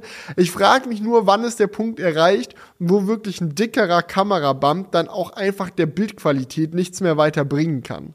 Also was wollen sie denn da machen? Einen noch größeren Sensor, noch fettere Bildstabilisierung? Kommt die zehnfach Zoom-Cam ins iPhone? Eieiei. Ja, irgendwie sowas muss ja sein. Ja. Also, ich muss auch sagen, es scheint ja wirklich legit zu sein, dieser Leak. Ne? Also es gibt ja verschiedene Quellen, die den bestätigt haben. Also es ist nicht nur so ein Leaker, der irgendwie sagt, yo, so wird's aussehen, sondern es sind schon unterschiedliche Quellen, die da zusammenkommen. Ähm, was mich ein bisschen besorgt, weil das ja wahrscheinlich dann bedeutet, dass es tatsächlich so kommt. Ähm, ja, die Frage ist halt, wie viele Leute stört es wirklich so sehr, dass sie dann kein iPhone kaufen? Wahrscheinlich dann doch nicht so viele. Mm, aber und wie, und wie gut ist dann halt die Verbesserung dadurch, ne? Also, ich finde, in den letzten Jahren hat man ja nicht mehr so krasse Verbesserungen bei den Kameras gesehen. Ne, weiß ich nicht. Würde ich so nicht unterschreiben. Es kommt drauf an, wo man hinschaut. Wenn du mit ja, dem iPhone Video, einfach nur. Sagen, ja. mh, hm, wenn du einfach nur mit dem iPhone Schnappschüsse machst, so dann okay, muss ich ganz ehrlich sagen, finde ich auch jetzt die Veränderung in den letzten Jahren ist eher so Stück für Stück ein bisschen besser geworden. Aber dieser 50 Megapixel Pro RAW Modus, wenn du den mal anschmeißt beim iPhone 14 Pro, ist es echt ein Unterschied wie Tag und Nacht zum Vorgänger. Es ist unfassbar, was sie aus dem Ding auf einmal noch mal rausholen. Ich finde, es gibt sogar einige Situationen, wo dieser 50 Megapixel Modus vom iPhone mit den 200 Megapixeln beim äh, Samsung Galaxy mithalten kann und alleine das ist schon sehr beeindruckend. Ähm, das ist wirklich halt ein Pro-Feature für ein Pro-Gerät, die Frage ist halt, wie oft benutzt du das? Gerade diese Pro RAW Fotos sind ja irgendwie 200 MB oder so eins groß. Äh, da kommt man schon mal schnell an die Grenzen von seinem iPhone-Speicher, wenn du da die ganze Zeit in dem Modus fotografierst. Und äh, das spürst du dann halt hin und wieder, wenn du mal ein Pro RAW Foto machst. Aber den Kamerahubbel, den spürst du die ganze Zeit, weil der ist immer da. Und das ist dann halt genau. halt die Frage, wie, wie, wie das so aussehen wird. Ich kann mir halt vorstellen, dass es halt so ein Ding ist, was halt fürs 15 Pro oder vielleicht kommt ja doch das 15 Ultra schon dieses Jahr, wer weiß.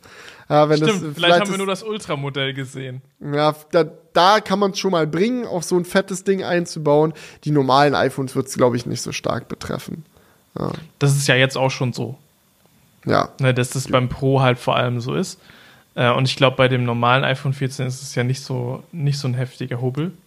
Aber ja, also ich muss sagen, es kommt auch immer darauf an, wie sehr du darauf achtest. Ne? Aber ich glaube, mich würde schon sehr stören. Mhm. Weil ich finde, gerade beim Pixel ist das halt so geil gelöst worden mit diesem durchgehenden Hubbel. Also ich finde das so 10 von 10. Und ich glaube, wenn ich dann das iPhone in der Hand hätte, das wird sich einfach so, wird sich falsch anfühlen. Aber ich will es jetzt auch nicht beschreien. Vielleicht ist dann die Kamera so geil, dass ich mir denke, scheiß drauf. Ähm, ich, ich mache jetzt hier geilsten Content mit meinem iPhone. Ähm, we will see. Aber. Andere Sachen, die man noch Sachen. gesehen hat äh, aus den Leaks, gibt es noch zwei Dinge. Ähm, einerseits, die Knöpfe sind auch sehr seltsam mit diesen 3D-Files. Es sieht ganz so aus, als ob wir diese haptischen Buttons tatsächlich auch schon im iPhone 15 bekommen. Ja, und es könnte auch so ein Hybrid aus Knopf und Vibrationsmotor und keine Ahnung was sein. Bin da mal sehr, sehr gespannt drauf. Und der Rahmen soll wohl auch abgerundet und aus Titan sein. Also vielleicht haben wir wirklich das Ultra gesehen äh, in diesen Leaks. Mhm. Das könnte echt ja, das könnte sein. Echt sein. Ich muss so sagen, auch bei diesen Buttons, da bin ich auch noch sehr skeptisch, was das jetzt wirklich bringt. Die benutzt du ja relativ selten, würde ich sagen, diese Buttons. Und warum müssen die jetzt dann wirklich so touch-sensitiv sein? For the magic. Es ist ein Apple-Produkt. Es soll sich magisch ja, anfühlen. Ich meine, vielleicht, das ist ja häufig so, dass man erst so denkt, hä, was für ein Scheiß? Und dann ist es irgendwie so ein Dynamic Island-Ding, wo sie dann irgendwie mit diesen Knöpfen noch irgendwelche Funktionen herzaubern, die es bisher so gar nicht gab. Ähm, das könnte natürlich sein. Ähm, vielleicht ist da der Fingerabdrucksensor mit drin. Dum, dum, dum. Touch ID kommt zurück, ja. Das wäre natürlich geil. Ähm, aber wenn es jetzt einfach nur so Touch ist, würde ich mir, also so wie VW Entertainment System, so, würde ich mir so denken, so, come on, was soll das? Lass den normalen Button da, auch gerade weil, wenn sowas kaputt geht, ist es ja auch mega abfuck, das zu reparieren, wo wir wieder beim Thema Reparieren sind. Aber ich denke und ich schätze Apple so ein, dass das dann, wenn sie sowas machen, irgend noch eine tiefere Ebene hat. Hm. 3D-Touch in den Knöpfen. Desto doller du drückst, desto wildere Sachen passieren oder so. Aber gut, es gab noch andere Leaks. Äh, MacBook Air 15 Zoll steht Juhu. eventuell im Raum und ich freue mich sehr darauf, hab aber auch ein weinendes Auge irgendwie oder schon Hä, so ein kann, bisschen. Wie kann man da ein weinendes Auge haben? Naja, ich habe so ein bisschen die Befürchtung, dass Apple dieses Produkt verkackt. Weil ein MacBook Air 15 Zoll ist eigentlich meiner Meinung nach genau das, was dem Lineup seit Jahren gefehlt ja, ja, genau. hat. Es gibt so viele Leute, die mich immer wieder fragen, so wenn sie sich ein MacBook kaufen, ey Felix, welches soll ich nehmen? Und ich sag immer, ey, du bist ein Normalo-Nutzer, hol dir nicht das teure Pro, was soll das? Hol ein MacBook Air, das reicht für dich vollkommen aus. Dünn, leicht, schneller Chip, 10 von 10. So, und dann sagen die immer, ja, aber 13 Zoll ist mir zu klein. Und dann muss die Antwort immer sein, ja, in dem Fall musst du wohl doch so ein fettes MacBook Pro kaufen. Und es ist es einfach nicht. So ein 15 Zoll MacBook Air würde da genau diese Zielgruppe ansprechen können. Dünn, leicht, großer, schöner Screen, trotzdem performant, lange Akkulaufzeit. So, das ist genau das, was die brauchen. Aber wenn man sich jetzt mal anschaut, wie sich das MacBook Air jetzt mit der M2-Generation entwickelt hat, äh, sehe ich schon so eine Situation kommen, wo das 15 Zoll MacBook Air dann noch mal eine ganze Ecke teurer ist als das sowieso schon recht teure M2 MacBook Air. Und dann spielt es preislich halt wieder genauso strange mit den MacBook Pros in Korrelation, wo man dann halt anfangen muss, solche Sachen zu vergleichen wie ja, beim 15 Zoll MacBook Air kriegst du zwar das 15 Zoll Display, aber wenn du einen 14 Zoll MacBook Pro kaufen würdest, zahlst du weniger und hast dann dafür 120 Hertz und Mini-LED und schnelleren Chip und bessere Lautsprecher, aber dafür nicht diese. Also ich kann mir vorstellen, dass sie so richtig strange und kacke in das Lineup reinplatzieren. Also da würde ich mir gar keine Sorgen machen, weil das wird 100% so kommen. Das ist, ist, ja, ist, ja, ist ja 100% Apple. Die machen dir die Kaufentscheidung natürlich schwierig. Ne? Upsell, Upselling muss ja äh, gegeben sein. Und äh, dementsprechend würde ich mir da nichts vormachen. Das wird auf jeden Fall teurer. Und es wird auf jeden Fall so sein, dass du sagen kannst, ich hole mir eine Generation älter beim MacBook Pro und bin dann trotzdem günstiger. Also das wird safe so sein. Eventuell kriegst du ein 14 Zoll MacBook Pro sogar neu günstiger. Das kann ich mir auch vorstellen, weil vom MacBook Air aufs MacBook ja. Pro sind es jetzt aktuell so 300 Euro Und dann oder ist was, es halt im, im Endeffekt nur noch 1 Zoll, ne? 1 Zoll Display-Diagonale dann. Oh, oh, die Vergleiche werden wieder so weird. Aber nichtsdestotrotz, ich bin hyped. Ich kann mir vorstellen, dass es ein sehr schöner Laptop für viele Leute wird. Und das 16 Zoll MacBook Pro muss man ja auch echt sagen, bei aller Liebe, die ich für dieses Gerät empfinde, es ist halt ein schwerer und dicker Pro-Laptop. Das Ding in dünn und leicht auf MacBook Air Philosophie angelehnt, so könnte für viele Leute ein so geiler Computer sein. Ja, definitiv. Und es könnte auch von der Akkulaufzeit nochmal interessant sein, wenn das Gerät nochmal ein bisschen teurer, äh, ein bisschen größer wird, ein bisschen mehr Platz. Ja, auch, auch teurer, ja, ja. ja. Teurer natürlich auch, ja klar, aber ja, so könnte das könnte noch ein Schuh draus werden, dass man sagt, man hat vielleicht deutlich mehr Akkulaufzeit.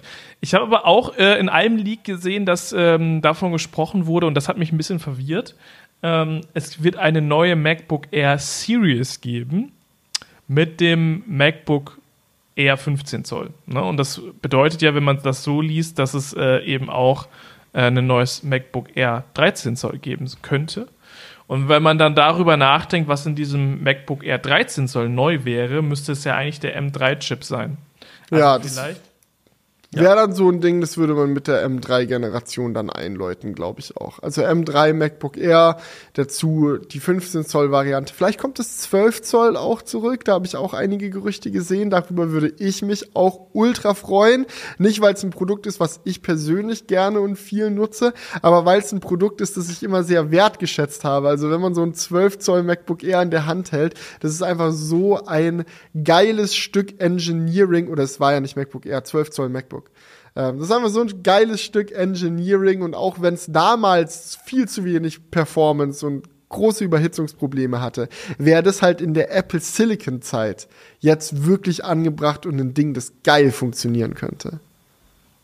Ja, das stimmt. Also die, die Voraussetzungen haben sich halt geändert. Ne? Das war halt damals mit dem Intel-Chip einfach noch sehr, sehr zart beseitigt von der Performance.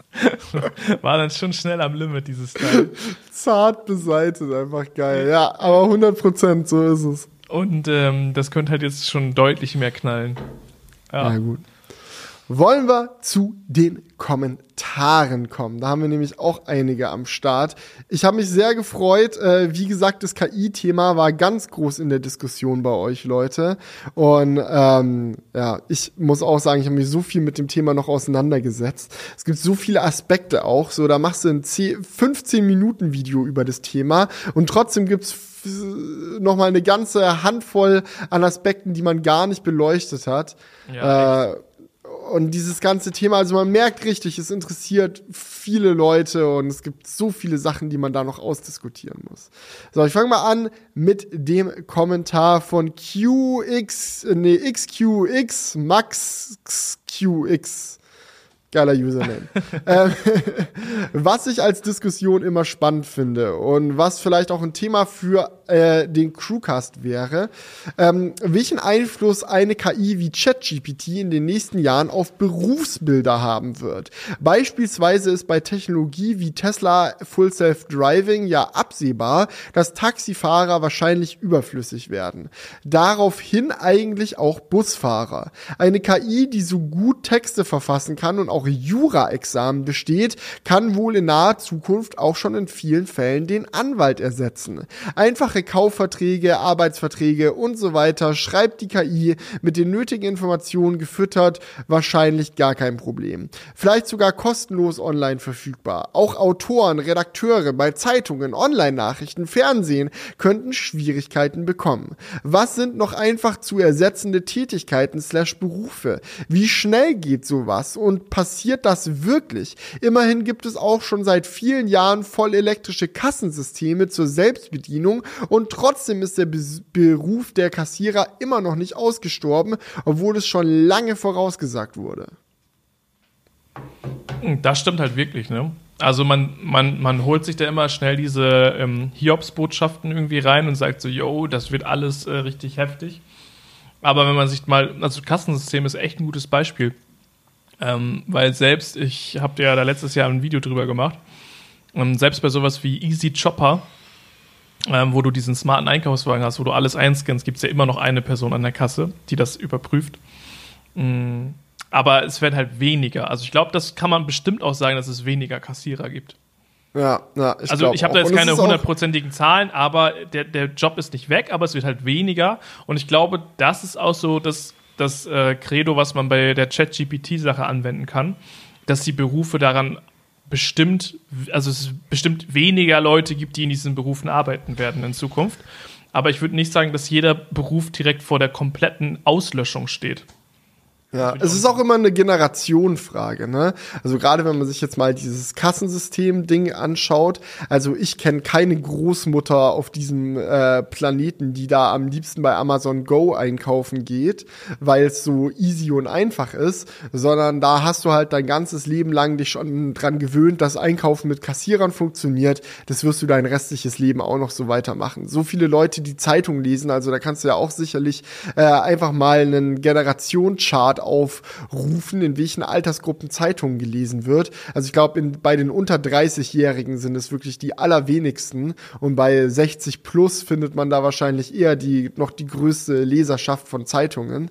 So, das ist einfach so eine Sache. Nur weil es mittlerweile bessere Alternativen zu Zeitungen gibt, sind sie nicht ausgestorben, weil es halt immer noch viele Leute gibt, die sich an die Nutzung gewöhnt haben und es gerne nutzen und es auch noch weiterhin so machen wollen. Und bei Kassierern wird das genauso sein und bei so Chatbots und so wird das auch so sein, dass viele Sachen noch jahrelang trotzdem gerne von Menschen gemacht werden. Ich glaube auch, dass diese KI-Geschichte uns eine gute Lektion sein wird als Menschheit und auch eine gute Übung für die Zukunft, was dieses Zusammenarbeiten mit Technologie angeht. Weil ich finde es auch immer schwierig, zu immer zu sagen, so ja, das ersetzt das gleich sofort. Das muss das nicht unbedingt ersetzen. Das kann auch sein, dass es das einfach alles einfacher macht. So eine Zeitung oder einen Online-Blog, so mit Newsartikeln, die komplett KI gesteuert wird, halte ich für schwierig. Aber vielleicht ist es ja in Zukunft dann so ein Ding, dass halt in so einer Redaktion nicht mehr 20 Leute sitzen, die das machen, sondern vielleicht 10, ja, und äh, unterstützt durch KI. Oder drei, die halt ähm, Artikel vorgeschrieben bekommen von der KI und dann in der letzten Instanz nochmal dafür da sind, die zu fact-checken, nochmal irgendwie das Narrativ so anzupassen, dass es funktioniert. So dass halt einfach irgendwie dann, ja, die, ein großer Teil der Arbeit abgenommen wird, aber halt nicht gleich ersetzt. Ja. Ähm, ich glaube aber, es wird safe sehr viele Websites geben, die 100% KI gesteuert sind. Also das, das, das, da würde ich sogar, da würde ich sogar für unterschreiben.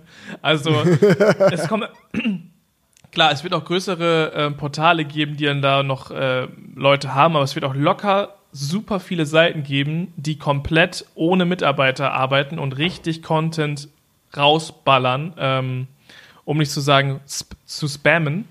So, die jede Headline irgendwie kurz als Artikel rausbringen, in Google News pushen und wo, also es gibt ja schon diese, diese kurzen Beiträge, wo wirklich nur kurz irgendwie was erklärt wird, so, oder nicht mal richtig erklärt, sondern nur beschrieben, es gibt die und die Entwicklung, das und das wurde gesagt, das Produkt wurde vorgestellt.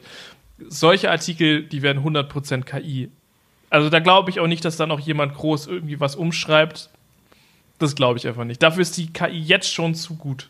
Und wenn du das noch zwei, drei Jahre oder sagen wir fünf Jahre noch dem Zeit gibst, ich sagte, wir werden ganz, ganz viele KI-basierte Artikel lesen. Wo ich glaube, dass es deutlich schwieriger wird, ähm, KI-basiert äh, irgendwie Content zu machen, ist bei Video. Das wird auf jeden Fall gehen, dass eine, äh, dass eine KI den Text schreibt und du dann irgendwie so einen äh, Avatar hast, der den vorträgt. Aber wenn ich mir überlege im Schnitt, wie viele Jahre ich da jetzt schon versucht habe, vers verschiedene Techniken irgendwie mh, mm, mit einzubringen, dass das Storytelling besser wird, dass man eine Spannungskurve baut, dass man irgendwie das kurz und knackig cuttet. Ich glaube, das ist noch etwas, das wird auf jeden Fall noch deutlich länger dauern, bis das eine KI wirklich auf einem hohen Niveau machen wird. Aber ich glaube auch, dass wir in in der Zukunft auf jeden Fall oder auch in der näheren Zukunft äh, Videos sehen, die von der KI gemacht werden, die auch ihren Zweck erfüllen. Ne? Also du kannst nicht zu jedem Thema immer lohnt oder lohnt es sich ein Video zu machen. Zum Beispiel habe ich früher Videos gemacht, keine Ahnung, wie repariert, wie keine Ahnung, finde ich Einstellung XY in meinem Android-Betriebssystem. Irgendwie solche Videos, ähm, die sich jetzt halt für mich überhaupt gar nicht mehr lohnen, die zu machen. Aber es gibt dann halt vielleicht den Weg, solche Videos oder so einen Content durch KI sehr zeiteffizient zu machen und dass man dann halt quasi so einen Tutorial-Kanal hat mit speziellen Tutorials, die irgendwie von der KI produziert wurden, die Videos. Und ähm, das wird auf jeden Fall seinen Platz einnehmen. Aber ich glaube, so, so Content, den wir zur Unterhaltung sehen und der wirklich einen hohen Produktionsgrad hat, das wird noch glaube ich, eine gewisse Zeit benötigen, bis da die KI rankommt. Aber ich halte das auch nicht für unmöglich. Und ich, ich sag glaub, mal so. Ja, also, okay, das mal zu Ende. Du wolltest noch was sagen, ich will dich gar nicht abschneiden. Nee, ich wollte jetzt gerade nur sagen, dass, und ich glaube, dass das so eine Sache ist, die in vielen Bereichen so sein wird, dass so einfache Aufgaben auf jeden Fall erstmal von der KI auch komplett übernommen werden können und äh, sich die Leute dann halt mh, bei den komplexeren Sachen aufhalten, die Menschen. Ja. ja. Das Ding ist, es gibt ja schon jetzt digitale Influencer. Also ähm, so Influencer-Accounts, Instagram-Accounts, TikTok-Accounts, die so von so 3D mit 3D-Modellen geführt werden, wo kein echter Mensch mehr vor der Kamera sitzt und da irgendwie seinen TikTok aufnimmt, sondern das halt einfach ein 3D-Modell ist. So wie, einfach animiert. Und das ist halt bisher so gelaufen, dass dann halt einfach eine Firma so Research gemacht hat, was ist so Content, der erfolgreich ist, was funktioniert. Ich glaube, es gibt auch so ein so ein Barbie-Instagram-Account und so, so Kram. Äh, mit einer vollkommen animierten Barbie, die halt einen auf Influencer macht. Und ich glaube, solche Geschichten kann man auch easy innerhalb der nächsten drei Jahre oder so auf KI umstellen, so dass solche Accounts voll autonom laufen. Ja, da muss, muss halt einmal eingerichtet werden und dann folgen die Trends, machen ihren eigenen Twist. Und es ist halt auch echt krass. Ich meine, wie heißt der User? Hier, Xilax. Xliax hat nochmal da unter den Kommentar drunter geschrieben, kreative Berufe wird eine KI noch nicht ersetzen können. Sie kann ja nur auf bestehendes Material zurückgreifen und keine originalen Inhalte produzieren. Aber was, was du gerade vergisst an der Stelle, ist, dass Menschen genau so funktionieren. Also das, was wir als Kreativität wahrnehmen, ist im Endeffekt auch nur ein Remix unserer Umgebung. Ich kann kreativ sein, klar, wenn ich ein Video erstelle, aber ich kann auch nur in einem Rahmen kreativ sein, indem ich Ideen, die ich anderswo gesehen habe, neu kombiniere 100%. und in ein eigenes Werk zusammensetze. Und eine KI macht das ganz genauso. Also das ist halt da unterscheidet uns nicht so viel. Klar, die KI macht es jetzt in vielen Stellen noch nicht ganz auf dem Niveau, auf dem das ein Mensch macht, aber das liegt halt daran, dass wir aktuell in der First Gen sind von solchen KI-Systemen. Stell dir sowas wie Dolly mal in 10 Jahren vor, in 20 Jahren vor. Ja, wenn die besser werden, dann werden die auch irgendwann, und da bin ich fest davon überzeugt, sogar noch kreativer als Menschen. Weil ein Mensch nur aus dem Ideenpool kreativ sein kann, den er selbst aufgesaugt hat. Und wir Menschen haben eine begrenzte Aufgas auf Fassungsgabe. So, wenn ich meine Videos produziere, wenn ich Spezialeffekte einbaue, wenn ich irgendwelche Techniken nutze, um den, äh, den Spannungsbogen zu machen und so weiter und so fort, greife ich zurück auf einen Pool an Informationen, die ich bisher gesehen habe. Aus allen Videos, die ich bisher in meinem Leben gesehen habe, aus allen Filmen, die ich bisher gesehen habe. Und all das kratze ich mir in meinem Kopf irgendwie zusammen, um da was eigenes draus zu machen. Aber ich kann nur so und so viele Filme gesehen haben in meinem Leben, so und so viele Videos und dann muss ich mich ja auch noch an die erinnern. Ja, und eine KI kann alle Filme sehen, alle Videos und dementsprechend eigentlich sogar noch kreativere Entscheidungen treffen. Also da wäre ich mir wirklich nicht so sicher, ob die Kreativität wirklich das ist, was den Menschen ausmacht, was den Menschen noch den entscheidenden Vorteil äh, gibt. Zumindest aktuell, ja, klar, sehe ich das noch, aber in Zukunft, hm, mal gucken. Ja, das, das, das könnte noch sehr, sehr spannend werden. Und ich muss sagen, auch wenn ich jetzt um meinen Job in den nächsten Jahren jetzt erstmal mir keine Sorgen mache, ähm, kann ich mir schon gut vorstellen, dass viele der Dinge, die ich aktuell tue, die zum Videoprozess dazugehören, in Zukunft sehr viel schneller passieren, weil ich einfach einer KI sage, ey yo, mach mal dies, mach mal das und zunehmend übernimmt man dann nur noch die Rolle des Directors in Anführungsstrichen, ja. weil man dann nur noch die, den KIs die Aufgaben gibt, die man ihnen geben will und dann da am Ende noch mal als überblickende Aufgabe dann sagt, yo, das passt so, das passt so nicht, das finde ich gut, das finde ich nicht gut, das dann zusammenschustert und dann so, so sein Produkt im Endeffekt baut. Ähm, ich habe auch, ähm, ich habe so viele Videos in letzter Zeit dazu geguckt, weil mich das Thema auch so gehuckt hat. Ähm, und irgendjemand hat gesagt, ähm, dass wir, also dass der Mensch aktuell noch die deutlich bessere KI ist. Und das fand ich interessant, weil er das verglichen hat mit, ähm, zeig irgendwie einer KI ein Foto von einem Hund und die KI checkt gar nichts. Die KI braucht wahrscheinlich eine Million Bilder von einem Hund, bis sie gut einen Hund erkennen kann. Gib einem Menschen oder einem Baby, das noch nie einen Hund gesehen hat, ein Foto von einem Hund und das Baby wird Hunde erkennen. Ja. Ne? So, und das ist, das, das menschliche Gehirn ist, glaube ich, schon, was so neue Sachen erkennen angeht, deutlich äh, krasser noch unterwegs als das, was wir bisher von der künstlichen Intelligenz kennen. Aber wie gesagt, das menschliche Gehirn, das hat halt ein Limit an Synapsen, an, ähm, ich sag mal, Rechenleistung, ne, wenn man einfach mal so sagt. Und ähm, eine KI, die kann halt einfach, ihr wisst ja, wie die ähm, Prozessorleistung jedes Jahr ansteigt, kann halt einfach uns outperformen. So, ja. und unser Gehirn ist halt 100% effizient über Jahrtausende ähm, zu dem geworden, was es heute ist in der Evolution. Und ähm, da, die KI, die gibt es gerade mal seit ein paar Jahren. Ne? Also ich glaube schon, dass wir Menschen irgendwann nicht mehr mithalten können. Das ist halt leider so. Einfach dadurch, wie sich die Prozessorleistung, die Rechenleistung entwickelt. Und auch wenn wir vielleicht effizienter sind, ne? so, ähm, muss die KI nicht unbedingt effizient sein oder so effizient sein wie das menschliche Gehirn, sondern das kann halt irgendwann eine riesige Rechenfarm sein, aber der Output ist halt dann trotzdem krass. Ich finde das Beispiel mit dem Hund echt passend, weil der Grund, warum Babys Hunde erkennen können, ist einfach der, weil sie mit einer Grundbasis eines neuronalen Netzes geboren werden. Wie du schon gesagt hast, da stecken unendlich viele Jahre Evolution dahinter, Tiere gibt es schon ewig, Menschen gibt es schon ewig. Und dass ein Kind halt einen Hund erkennt, liegt halt daran, dass diese Erkenntnis quasi mit vererbt wurde auf biologischer Basis. Und das ist halt so ein Ding, klar, das haben wir jetzt unendlich viele Jahre lang gemacht und es hat auch gut funktioniert, aber die Geschwindigkeit, in der das auch in Zukunft weiter funktionieren wird, ist halt für Menschen begrenzt. Und KIs sind halt so leicht skalierbar. Ich glaube, das ist jetzt halt aktuell so ein Ding, dass du so einer KI erstmal Millionen Hundebilder zeigen musst. Aber denk mal an eine KI in 10 Jahren, denk mal an eine KI in 20 Jahren. Also einen Hund zu erkennen, ist ja irgendwann so basic, das kriegt wirklich jede Ramsch-KI in ihren Basecode einfach noch mit reingeworfen.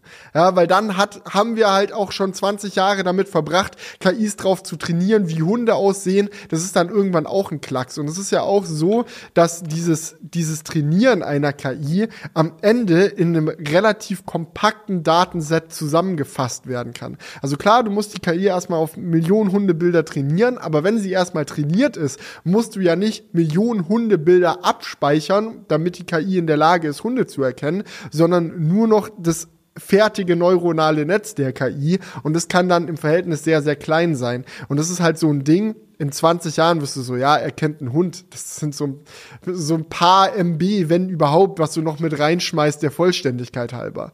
Ja, und da, da müssen wir wirklich mal gucken, wie sich das weiterentwickelt. Da bin ich auch sehr, sehr, sehr gespannt. Ja. Ja, aber ich finde, ja, sag erst mal. Ich finde den Gedanken mit den Jobs noch sehr interessant. Mhm. Weil wenn man, wenn wir jetzt mal überlegen, wir bekommen irgendwann, und das sagen wir jetzt ja quasi, die, die Frage ist, wie lange es dauert, ne? Aber irgendwann bekommen wir eine KI, die schlauer ist als der Mensch, ne? Die ja. wirklich super krassen Scheiß machen kann. So, die Frage ist halt, gibt es dann irgendwann überhaupt noch irgendetwas, was der Mensch machen kann, was die KI nicht machen kann? Hm, dann wirst du sehr philosophisch. Ähm, ich genau. glaube, dass es für uns gesellschaftlich sehr wichtig ist. Deswegen bin ich persönlich auch großer Fan von dem Konzept eines bedingungslosen Grundeinkommens. Ich weiß, gibt auch viele Probleme damit, aber ich kann mir vorstellen, dass das so der Weg in die Zukunft sein kann, dass wir Menschen quasi, also es ist die könnte die modernste und beste Art der Sklaverei sein, die die Menschheit jemals hatte. Also ich weiß, mega Hot Take, versteht mich nicht falsch, Sklaverei, mega, mega böse. Aber follow me at this point. So, warum gab es in der Vergangenheit in der Menschheit Sklaven? Weil es Menschheit, Menschen gab, die sich gedacht haben, Digga, ich mähe mir doch nicht den Rasen, wenn ich auch irgendjemanden dazu ver, verknacken kann, das für mich zu tun, da kann ich so lange meine Eier schaukeln. Man nutzt quasi seine Machtposition aus, um jemand anderen die harte Arbeit für sich erledigen zu lassen. Aber der Nachteil ist natürlich bei Sklaverei, dass du halt irgendjemand dazu verknackst, seinen Rasen zu mähen, der da eventuell gar keinen Bock drauf hat und einen eigenen Willen und so weiter und so fort. Und mit halt einer KI basierten Zukunft könnten wir so viele Aufgaben für die Menschheit einfach abgeben an eine Instanz, die halt nicht darunter leidet, wenn sie versklavt wird, weil den Computer interessiert es nicht, ob er versklavt wird. Und im Zweifelsfall, wenn der Überhand nimmst, ziehst du als Mensch halt den Stecker und dann war es auch wieder. Also ich kann mir vorstellen, dass da viel, viel passiert, dass wir halt so eine komplette KI-basierte Wirtschaft auch schon fast aufbauen, wo halt fast schon automatisiert Geld verdient wird. Und dann liegt es halt an uns, an den Menschen, ein gesellschaftliches Konstrukt zu finden, in dem dann nicht nur die Reichen und Großen davon profitieren, dass die KIs automatisch Geld reinschaufeln, sondern dass wir es hinbekommen, dass das irgendwie halbwegs fair unter den Menschen verteilt wird. Aber da werden wir sehr, sehr politisch und sehr, sehr philosophisch, um das weiter, weiter auszuführen, glaube ich. Ja, darum ging es mir auch noch gar nicht in, mein, in dem, was ich gerade gesagt habe. Aber wir haben jetzt gerade so überlegt, okay, was könnte die KI so als nächstes für Jobs ähm, ja, irgendwie ersetzen. Ne? Und da, da, sind wir auf sowas gekommen wie alles, was irgendwie viel mit Text zu tun hat. Leute, die, äh, keine Ahnung, vielleicht in der Buchhaltung sind, Leute, die ähm, Website-Artikel schreiben, Artikel schreiben in, in ja, wahrscheinlich auch in normalen Zeitungen, ähm, die, keine Ahnung, irgendwas mit Text machen. Ne? Dass das äh, wahrscheinlich als erstes so zu großen Teilen, wahrscheinlich nicht zu 100 Prozent, aber zu großen Teilen von der KI übernommen werden kann. So. Und die Frage ist halt, wie weit kann man das noch spinnen? Und was ist noch realistisch? Also zum Beispiel, dass es dann ähm, vielleicht, dass die KI kombiniert wird mit einem Roboter. Ne, das, das kann ja auch sein. Du hast irgendwie einen Roboterarm und äh, ein paar Sensoren und die KI kann wirklich laufen, weil, weil, das, weil das so weit entwickelt ist. Tesla Bot Anyone? Genau, ja? dass du wirklich dann äh, eine KI einen Körper quasi geben kannst, weil wir haben jetzt ja gerade nur äh, so, so eine Serviceleistung quasi, wie so eine Website, so ein Client, der gibt dir irgendwie einen Output zu dem, was du dem gesagt hast. Aber wenn du das halt irgendwann kombinierst mit ähm, irgendeinem Roboterarm, einem kompletten Roboterkörper oder sonst was, kann es ja ganz abgefahren werden. Und ich glaube, es wird da so verschiedene Stufen geben. Ähm, das nächste ist wahrscheinlich Sprache. Jetzt gerade haben wir nur Text. Dann kommt Sprache dazu, dass wir halt wirklich einen Google Assistant auf Steroiden haben. Ähm, und das alleine wird dann auch schon wieder Jobs für sich kosten. Ne? Also safe, je nachdem, wie gut dann sowas ist. Ja, was könnte das für Sekretariate alleine schon. Kannst ja komplett ja, KI basieren. Irgendwelche Leute die, telefoni Leute, die telefonieren, Callcenter, all sowas. Ja, denk mal dran, wie schlecht sind aktuell so äh, autonom laufende Callcenter, wo du so anrufst und dann so eine automatisierte, voraufgenommene Stimme so, drücken Sie jetzt die Eins, wenn Sie ein Problem mit der Batterie haben und so ein Scheiß, was, ja. so ein Käse. Wenn du das alles KI-basiert machst, kannst du ja so viele, so viel Service, so viel schneller und so viel kompetenter anbieten als aktuell. Aber das ist, das wird sehr spannend. Ich fand dazu auch den äh, Kommentar von Lauren sehr interessant. Er hat geschrieben, autonomes Fahren macht derzeit einfach andere Fehler als menschliche Fahrer. Die meisten Fahrer können die Spur unter schwierigen Bedingungen besser halten, haben mehr Überblick bei komplexen Situationen, aber dafür fährt der Computer nie betrunken, nie übermüdet, unter Drogen oder Medikamenten. Der Computer macht keine Rennen, lässt sich nicht provozieren, macht generell keine emotionalen Fehler, was Menschen leicht passieren kann. Und ich glaube, das ist so ein Ding, das wird uns in Zukunft auch immer bewusster werden, wo die charakteristischen Unterschiede zwischen Computersystemen und Menschen liegen.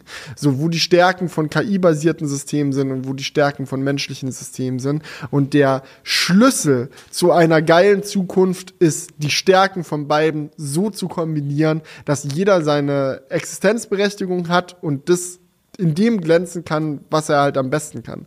Dass die Menschen die emotionale Komponente besser mit reinbringen äh, und die, die Maschinen halt einfach die, die, die stumpferen Sachen vielleicht auch übernehmen. Aber keine Ahnung, ist schwierig zu sagen. Ich bin mal Ja, aber guck mal, überleg gespannt. dir doch mal gerade, eigentlich ist das, was du sagst, gerade kompletter Bullshit gewesen. Ja, Sorry. ja, nee, du Sorry. hast vollkommen recht. Mir ist es auch schon aufgefallen, während ich es gesagt habe. Es stimmt eigentlich überhaupt nicht. Weil es ist ja gerade eigentlich, worüber sprechen wir denn, was die KI ersetzt? Texte schreiben, kreativen Output oh, geben. Fuck. Ne? Du hast also wirklich es vollkommen ist ja recht. Überhaupt, es ist ja eigentlich genau das, was du. Es ist genau andersrum, wie du es gerade gesagt hast. Ja, ja, ich. Ja. Also so, so, keine Ahnung, dieses, komplett. was man früher gesagt hat, der Mensch, der Dichter und Denker. Genau das ist die KI. Das ist Bullshit, ja. Und ich habe es ja selber vor, vor 15 Minuten gesagt, dass eine KI ja. theoretisch sogar kreativer werden kann als ein Mensch. Und Damn it! Genau oh, das die ist Zukunft das Problem. ist abgefahren. Die Zukunft ist so abgefahren. Ja, du hast gerade halt ein Bild von der Zukunft äh, gezeichnet, wo die KI irgendwie so die Abfuckaufgaben macht. So, keine Ahnung, irgendwie in der großen Fabrik am ähm, Fließband stehen, so unter dem Motto. Aber wo wir ja gerade drüber sprechen, sind halt wirklich so kreative Dinge ja schon fast, ne? So Texte schaffen, Informationen zusammensuchen, analysieren. God damn it. Und das ist genau der Punkt, wenn man das dann eben noch mit einem Roboter kombiniert, ne, der halt diese Kackaufgaben machen kann, dann. Roboteraufstand incoming in 3, 2, 1, dann ist auch nichts mehr mit Stecker ziehen. Der klatscht dich weg und steckt sich selber ein. Ne, ich will ja, ich will ja gar nicht auf sowas hinaus, ne, mit diesem Roboteraufstand und so, aber die Frage ist halt, was, was, kann der, was kann der Mensch dann in Zukunft noch machen? Und ich glaube, da werden jetzt super viele Kommentare zu kommen.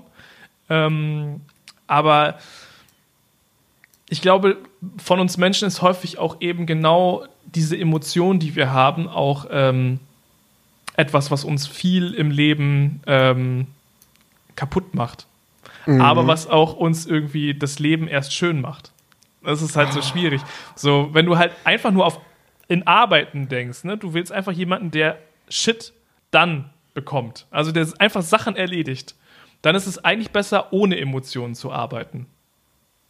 Mhm. Ne? Aber wenn du jetzt einfach nur überlegst, was macht unser Leben lebenswert, dann ist es ja eigentlich genau das, was in die emotionale Richtung geht. So, keine Ahnung, mit Freunden abhängen, dieses Familiengefühl, beim, es kommt ja immer darauf an, was für einen persönlich wichtig ist. Die Beziehung zur Freundin, so, keine Ahnung, schöne Momente erleben. Das ist ja das, was für die meisten Leute die höhere Priorität hat als Arbeit. Ja, aber, aber genau. glaub, wenn, du, wenn du auf diese Arbeitsebene guckst, ist es, glaube ich, sogar, könnt, kann es sogar häufig ein absoluter Vorteil sein, eben nicht emotional zu sein. Und deswegen kann ich mir vorstellen, dass die KI mit einem Roboterkörper in Zukunft so gut wie jeden Job machen kann. Wenn man jetzt Ja. mal ganz, ganz langfristig denkt. Ja, und das ganz, ganz langfristig ist halt immer das Ding, ne? Weil wenn ich jetzt zum Beispiel an meinen Beruf denke, dann denke ich mir, ja, okay, eine KI kann mir vielleicht aktuell dabei helfen, ein geiles Skript zu schreiben und in zehn Jahren schreibt sich vielleicht sogar ein besseres Skript als ich.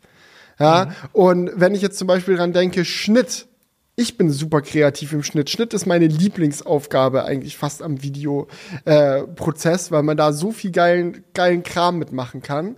Ähm, Und es gibt ja auch schon heutzutage so automatische Schnittfeatures, so bei Actioncams und so Kram, so wenn du da mit der so eine Skipiste runterdönerst mit deiner Insta360 und danach der App sagst, mach mal hier jetzt ein Highlight Reel. Da erkennt der ja auch schon von selber, was die spannendsten Momente sind und schneidet es irgendwie cool auf Musik.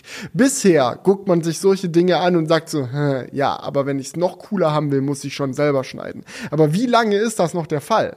Ja, wie, wie lange, äh, wa- wann kommen wir an dem Punkt an, wo ich Final Cut öffne und ich habe die Wahl, so entweder schneide ich jetzt selber oder ich lasse mal so einen so einen Rohschnitt, dass ich schon mal direkt von der KI machen.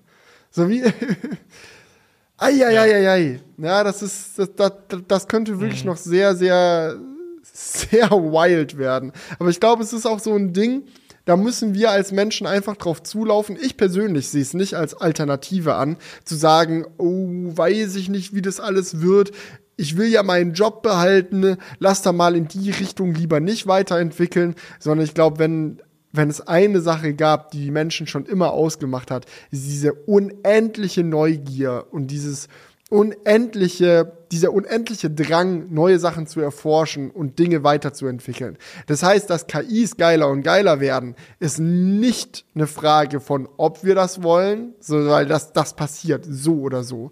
Und das Einzige, was man als normaler Mensch, der halt Teil der Gesellschaft ist, machen kann, ist das auf sich zukommen lassen, das weiter aktiv und interessiert mitverfolgen. Und ey, wenn mein Job irgendwann von der KI ersetzt werden kann, dann ist es vielleicht auch dann der Moment, wo ich sage, gut, dann muss ich mir halt was Neues suchen, eine neue Art und Weise, wie ich irgendwie einen Mehrwert für diese Gesellschaft bilden kann. Ja, aber das sagst du Das- halt jetzt als junger Mensch, das ist, glaube ich, einfach sowas zu sagen. Aber wenn ich jetzt zum Beispiel so an unsere Elterngeneration denke, die dann schon ähm, älter sind und nicht mehr so flexibel und nicht mehr eben mal sagen, so, jo, dann lerne ich halt jetzt eben noch was Neues. Ich glaube, das hängt halt auch, kann auch schon potenziell super viele Leute abhängen. Ähm, vielleicht, es wird eine Phase geben, da gibt es doch kein gru- bedingungsloses Grundeinkommen und du wirst trotzdem von der KI aus deinem Job gekegelt. Und ähm, ich glaube schon, dass es äh, gesellschaftlich auf jeden Fall ein großes Problem ähm, darstellen kann. Und ähm, ja, ich glaube aber trotzdem auch, dass es wahrscheinlich keinen Weg drum rumführen wird, weil guck dir mal unsere äh, Alterspyramide in Deutschland an. So, wir haben viel zu wenig Leute. Das ist, überall liest man das. Es fehlt an Fachkräften. So und wir können natürlich einmal mit Einwanderung da einen gewissen Grad von decken, ähm, aber wir werden auch äh, die KI ben benötigen, weil unsere Gesellschaft altert. Es werden in den nächsten zehn Jahren super viele Leute aus dem Berufsleben ausscheiden, einfach altersbedingt. Und viel weniger Leute werden nachkommen. Und sowas kannst du eigentlich nur dadurch ausgleichen, dass du halt irgendwelche KI-basierten Systeme hast und dass dann immer mehr Leute den, die Sachen machen können, die eine KI noch nicht machen kann. So, ne? Also das ist jetzt, glaube ich, in, in, in naher Zukunft schon sehr essentiell. Und ähm, es wird auch immer essentiell bleiben, weil derjenige, der die KI benutzt, hat einen Wettbewerbsvorteil und deswegen wird sich das durchsetzen. Also, Ja, und es ist halt unsere Frage, wie wir damit umgehen. Es wird auf jeden Fall zu Problemen führen, aber ich sehe es leider auch nicht kommen, dass es nicht kommt. O-Switch O hat kommentiert, meint ihr nicht, dass wenn KIs Webseiten langsam ersetzen, dass dann den KIs irgendwann Informationen fehlen?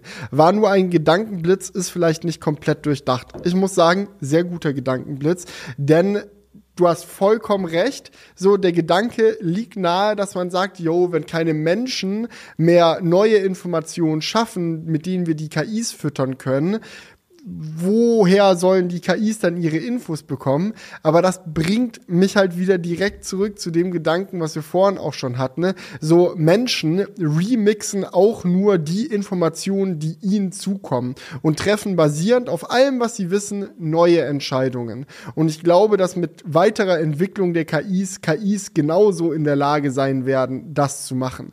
Und dann auch irgendwann wir in ein Zeitalter kommen, wo KI-basierte Forschung ganz normal ist, wo eine KI selbstständig auf die Suche nach neuen Informationen geht und auch neues Wissen eigenständig erschaffen kann. Vielleicht sind wir da jetzt noch nicht, aber ich kann mir sehr gut vorstellen, dass das langfristig nicht das Problem sein wird, dass es nichts Neues mehr gibt.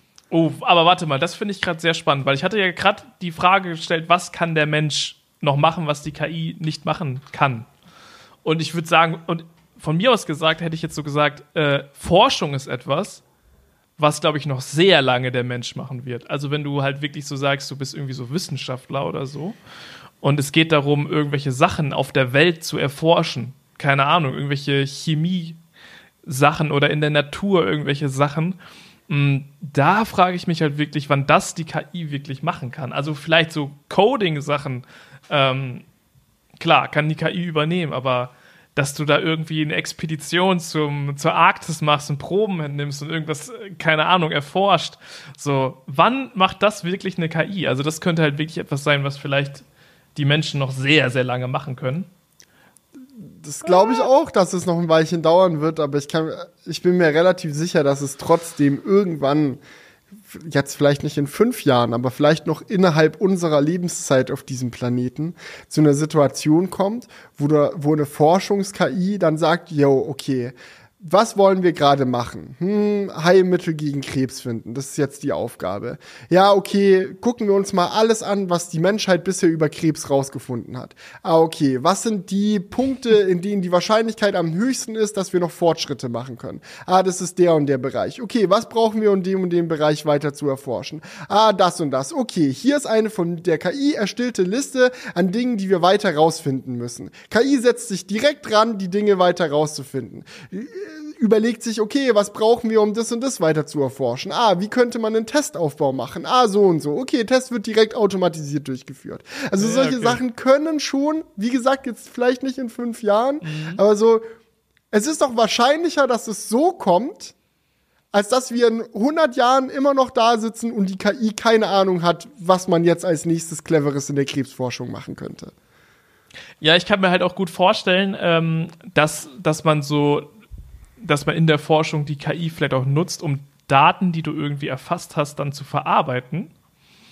Aber von dem For beim Forschen hängt ja auch vieles davon ab, eine Idee zu haben, in welche Richtung könnte man denn überhaupt was ausprobieren. Oder äh, man muss irgendwo hinfahren, irgendwas testen, dies, das. Also. Ah, dann ne, ist also es vielleicht ja auch irgendwann. Ja, vielleicht gibt es dann irgendwann auch irgendwie so einen automatischen Flug-Jet-Roboter, äh, der einfach kurz zur Arktis fliegt und da irgendeine ja, ja. Lanze in den Boden schallert.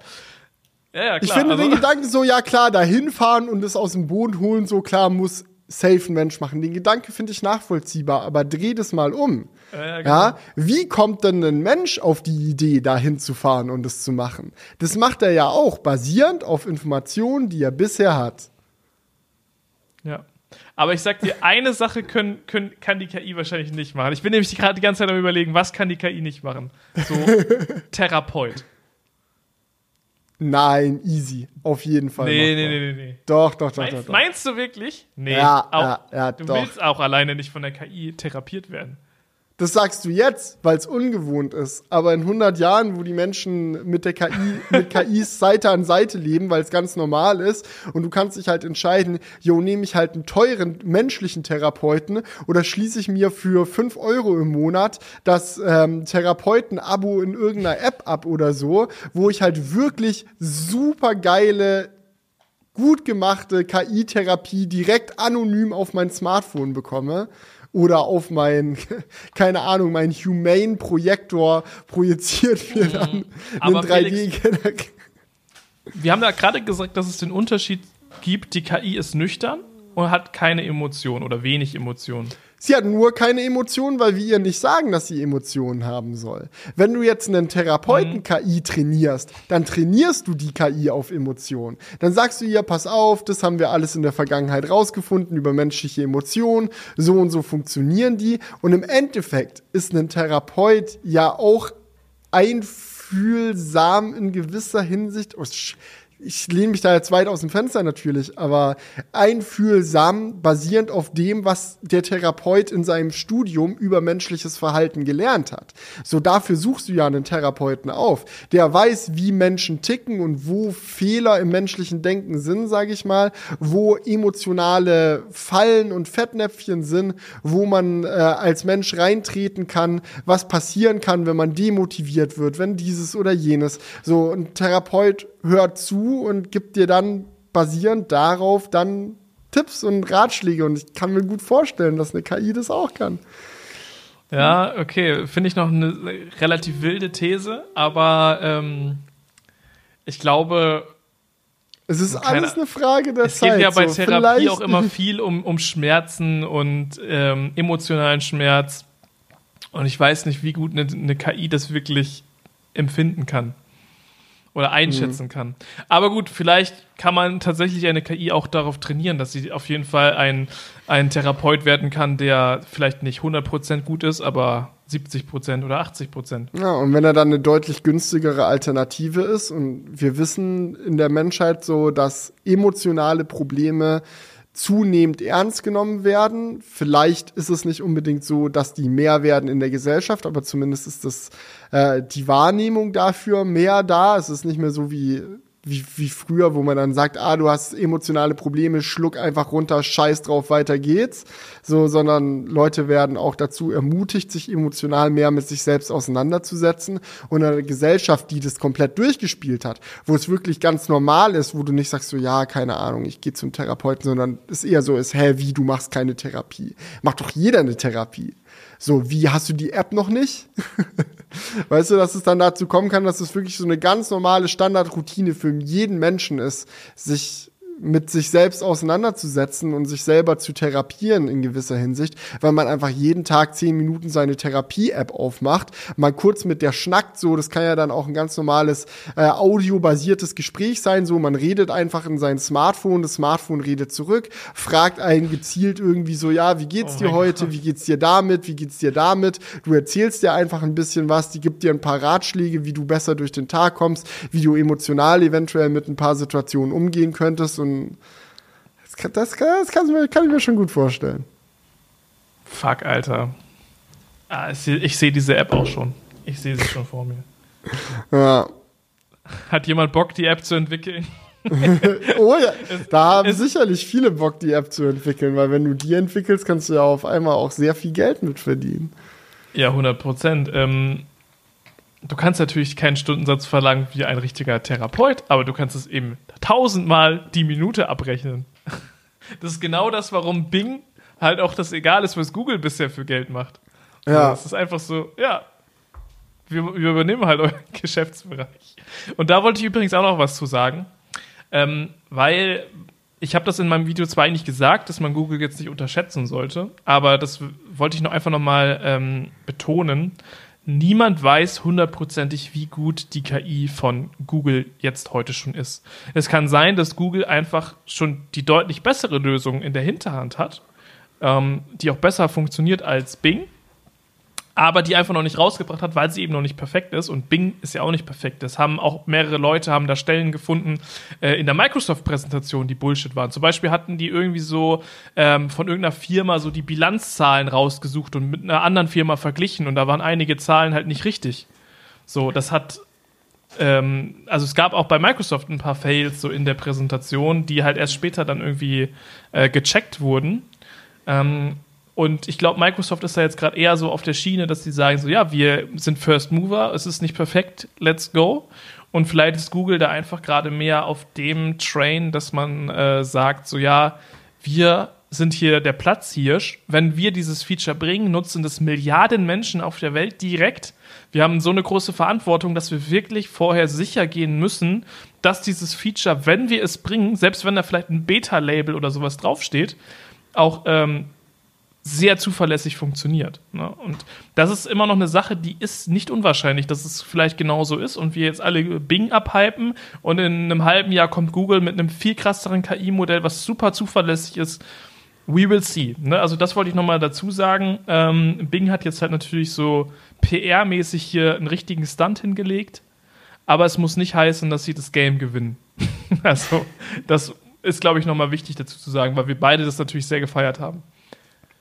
Man muss aber auch dazu sagen, dass Google in dieser gesamten Situation eigentlich nur verlieren kann. Das ist halt auch das, das Wilde. Selbst wenn die, das Einzige, was jetzt passiert, ist, dass Google ihre eigene KI flexen muss, wenn die Google-Suche eine eigene KI einbaut und damit Bing komplett zersmasht. Niemand nutzt Bing. Google hat 99% Marktanteil an der Suche, weil die Google-KI so geil ist. Selbst dann hat die KI halt im selben Atemzug Google, Googles eigenes Geschäftsmodell zerstört. Weil Google ja aktuell Geld damit verdient, dass in Google-Suchanfragen halt Werbung drin ist und es wirklich schwierig ist, in den Fließtext von der KI smart Werbung so einzubauen, dass sie auch tatsächlich demjenigen, der da eine Anzeige schaltet, auch was bringt. Und das muss halt komplett überdacht und gemacht werden. Und ähm, ganz egal, wie man es dreht und wendet, desto besser KIs darin werden, die Informationen, die Webseiten zur Verfügung stellen, einfach direkt schon dir anzubieten, ohne dass du auf die Webseite gehen musst. Ja, das, desto mehr das der Fall ist, desto weniger werden Webseiten auch bereit sein, dafür zu zahlen, dass sie da platziert werden, weil im mhm. Endeffekt ja, wollen sie ja den ja. Traffic und den bekommen sie dann halt in Zukunft weniger. Und selbst wenn Google als Gewinner aus diesem Google-Suche KI-Krieg rausgeht, werden sie halt trotzdem in Zukunft weniger Geld mit Werbung verdienen als heute. Da bin ich mir relativ sicher. Ja, 100 Prozent. Also wir hatten ja schon das Gespräch. Äh, uns hat das so gecatcht, dass wir auch so richtig Sprachnachrichten ausgetauscht haben noch darüber. ähm, und ich sehe das 100 Prozent genauso wie du. Ähm, also die, Werbe, die Werbeeinnahmen, die werden auf jeden Fall fallen. Aber wenn eine der beiden Firmen es schafft, eine wirklich gute KI zu bauen, ergeben sich daraus, glaube ich, so viele weitere Geschäftsmodelle. Zum Beispiel haben wir gerade darüber gesprochen, können Anwälte ersetzt werden, dass eine KI einfach irgendwie Anwaltssachen macht. Und wenn Google einfach dann ihre KI so ein bisschen darauf anpasst, okay, wie sind die Gesetze in Deutschland, hey, legen wir zugrunde und hey, für 30 Euro im Monat kannst du hier deinen Anwalt buchen. So, können sie, glaube ich, aufgrund dieser Technik, wenn sie die ähm, perfektioniert haben, super viele Abo-Modelle und sonst was irgendwie auf den, auf den, an den Start bringen, die dann halt so essentiellere Dinge besser machen. Also zum Beispiel eine KI optimiert auf Anwaltsfragen, eine KI optimiert auf Medizin, keine Ahnung, irgendwie sowas wo es dann halt wirklich dann so äh, Business-Anwendungsszenarien gibt, die halt jetzt nicht, ähm, keine Ahnung, Mutti und Fatti interessieren, die gerade Google aufmachen und ähm, dadurch halt Cash machen. Ne? Also das, es wird sich halt sehr stark verändern, glaube ich, ähm, womit dann diese Firma Geld macht. Und es könnte Übergangsjahre geben, wo es halt auch wirklich bergab geht. Mm, aber ich glaube, wenn eine Firma da wirklich 99 Prozent der Anteile packt und das alles auf sich ziehen kann, ist das eine Goldgrube. Ja, 100 Prozent. Das zahlt 100%. sich dann erst später aus. Ja, ja, es wird auf jeden Fall spannend, so viel kann man sagen. Ich denke, das wird auch nicht der letzte Crewcast gewesen sein, wo wir über KI-Themen nee. diskutiert haben. Ich denke, das wird die Technikwelt in Zukunft noch sehr dominieren. Aber ich würde trotzdem sagen, für heute machen wir den Sack mal zu. Wir haben aber auch noch einen Outro-Song-Vorschlag, beziehungsweise gleich eine ganze Handvoll von Wolfgang bekommen. Ähm, ich würde einfach mal sagen, da entscheide ich jetzt einfach mal über die Allgemeinheit hinweg. Und ihr könnt euch auch sicherlich denken, warum ich das mache. Ich nehme von Wolfgang Vorschlag D. Er hat nämlich von A bis D Vorschläge gemacht, aber Vorschlag D hat mir am besten gefallen. Ähm, ein Outro mit Formel 1 Sounds unterfüttert, als ob man den Crewcast in einem F1 Cockpit während der Fahrt anhört. Gefällt mir sehr, sehr gut. Kuss geht raus an den, an den Vorschlag gut, von Wolfgang. Viel Spaß mit heulenden Motoren. Äh, ich freue mich auf die nächste Episode. Danke, Julian, dass du mit am Start warst. Äh, danke sehr fürs gerne. Zuhören. Leute, ähm, was ein Crewcast, ey. Hat mir echt Bock gemacht. Ich freue mich auf ja, nächste Woche. Die Zukunft wird verrückt, Leute. Haut rein, macht's, macht's gut. gut. Ciao. Ciao. Wake up, honey, I'll make you breakfast. fresh coffee and bagels too. A new day is waiting for us. We got lots of fun stuff to do. Let's go to the zoo and feed the monkeys. I can lend them your baseball cap. Let's make the day a very lot of fun. Growing up is just a trap.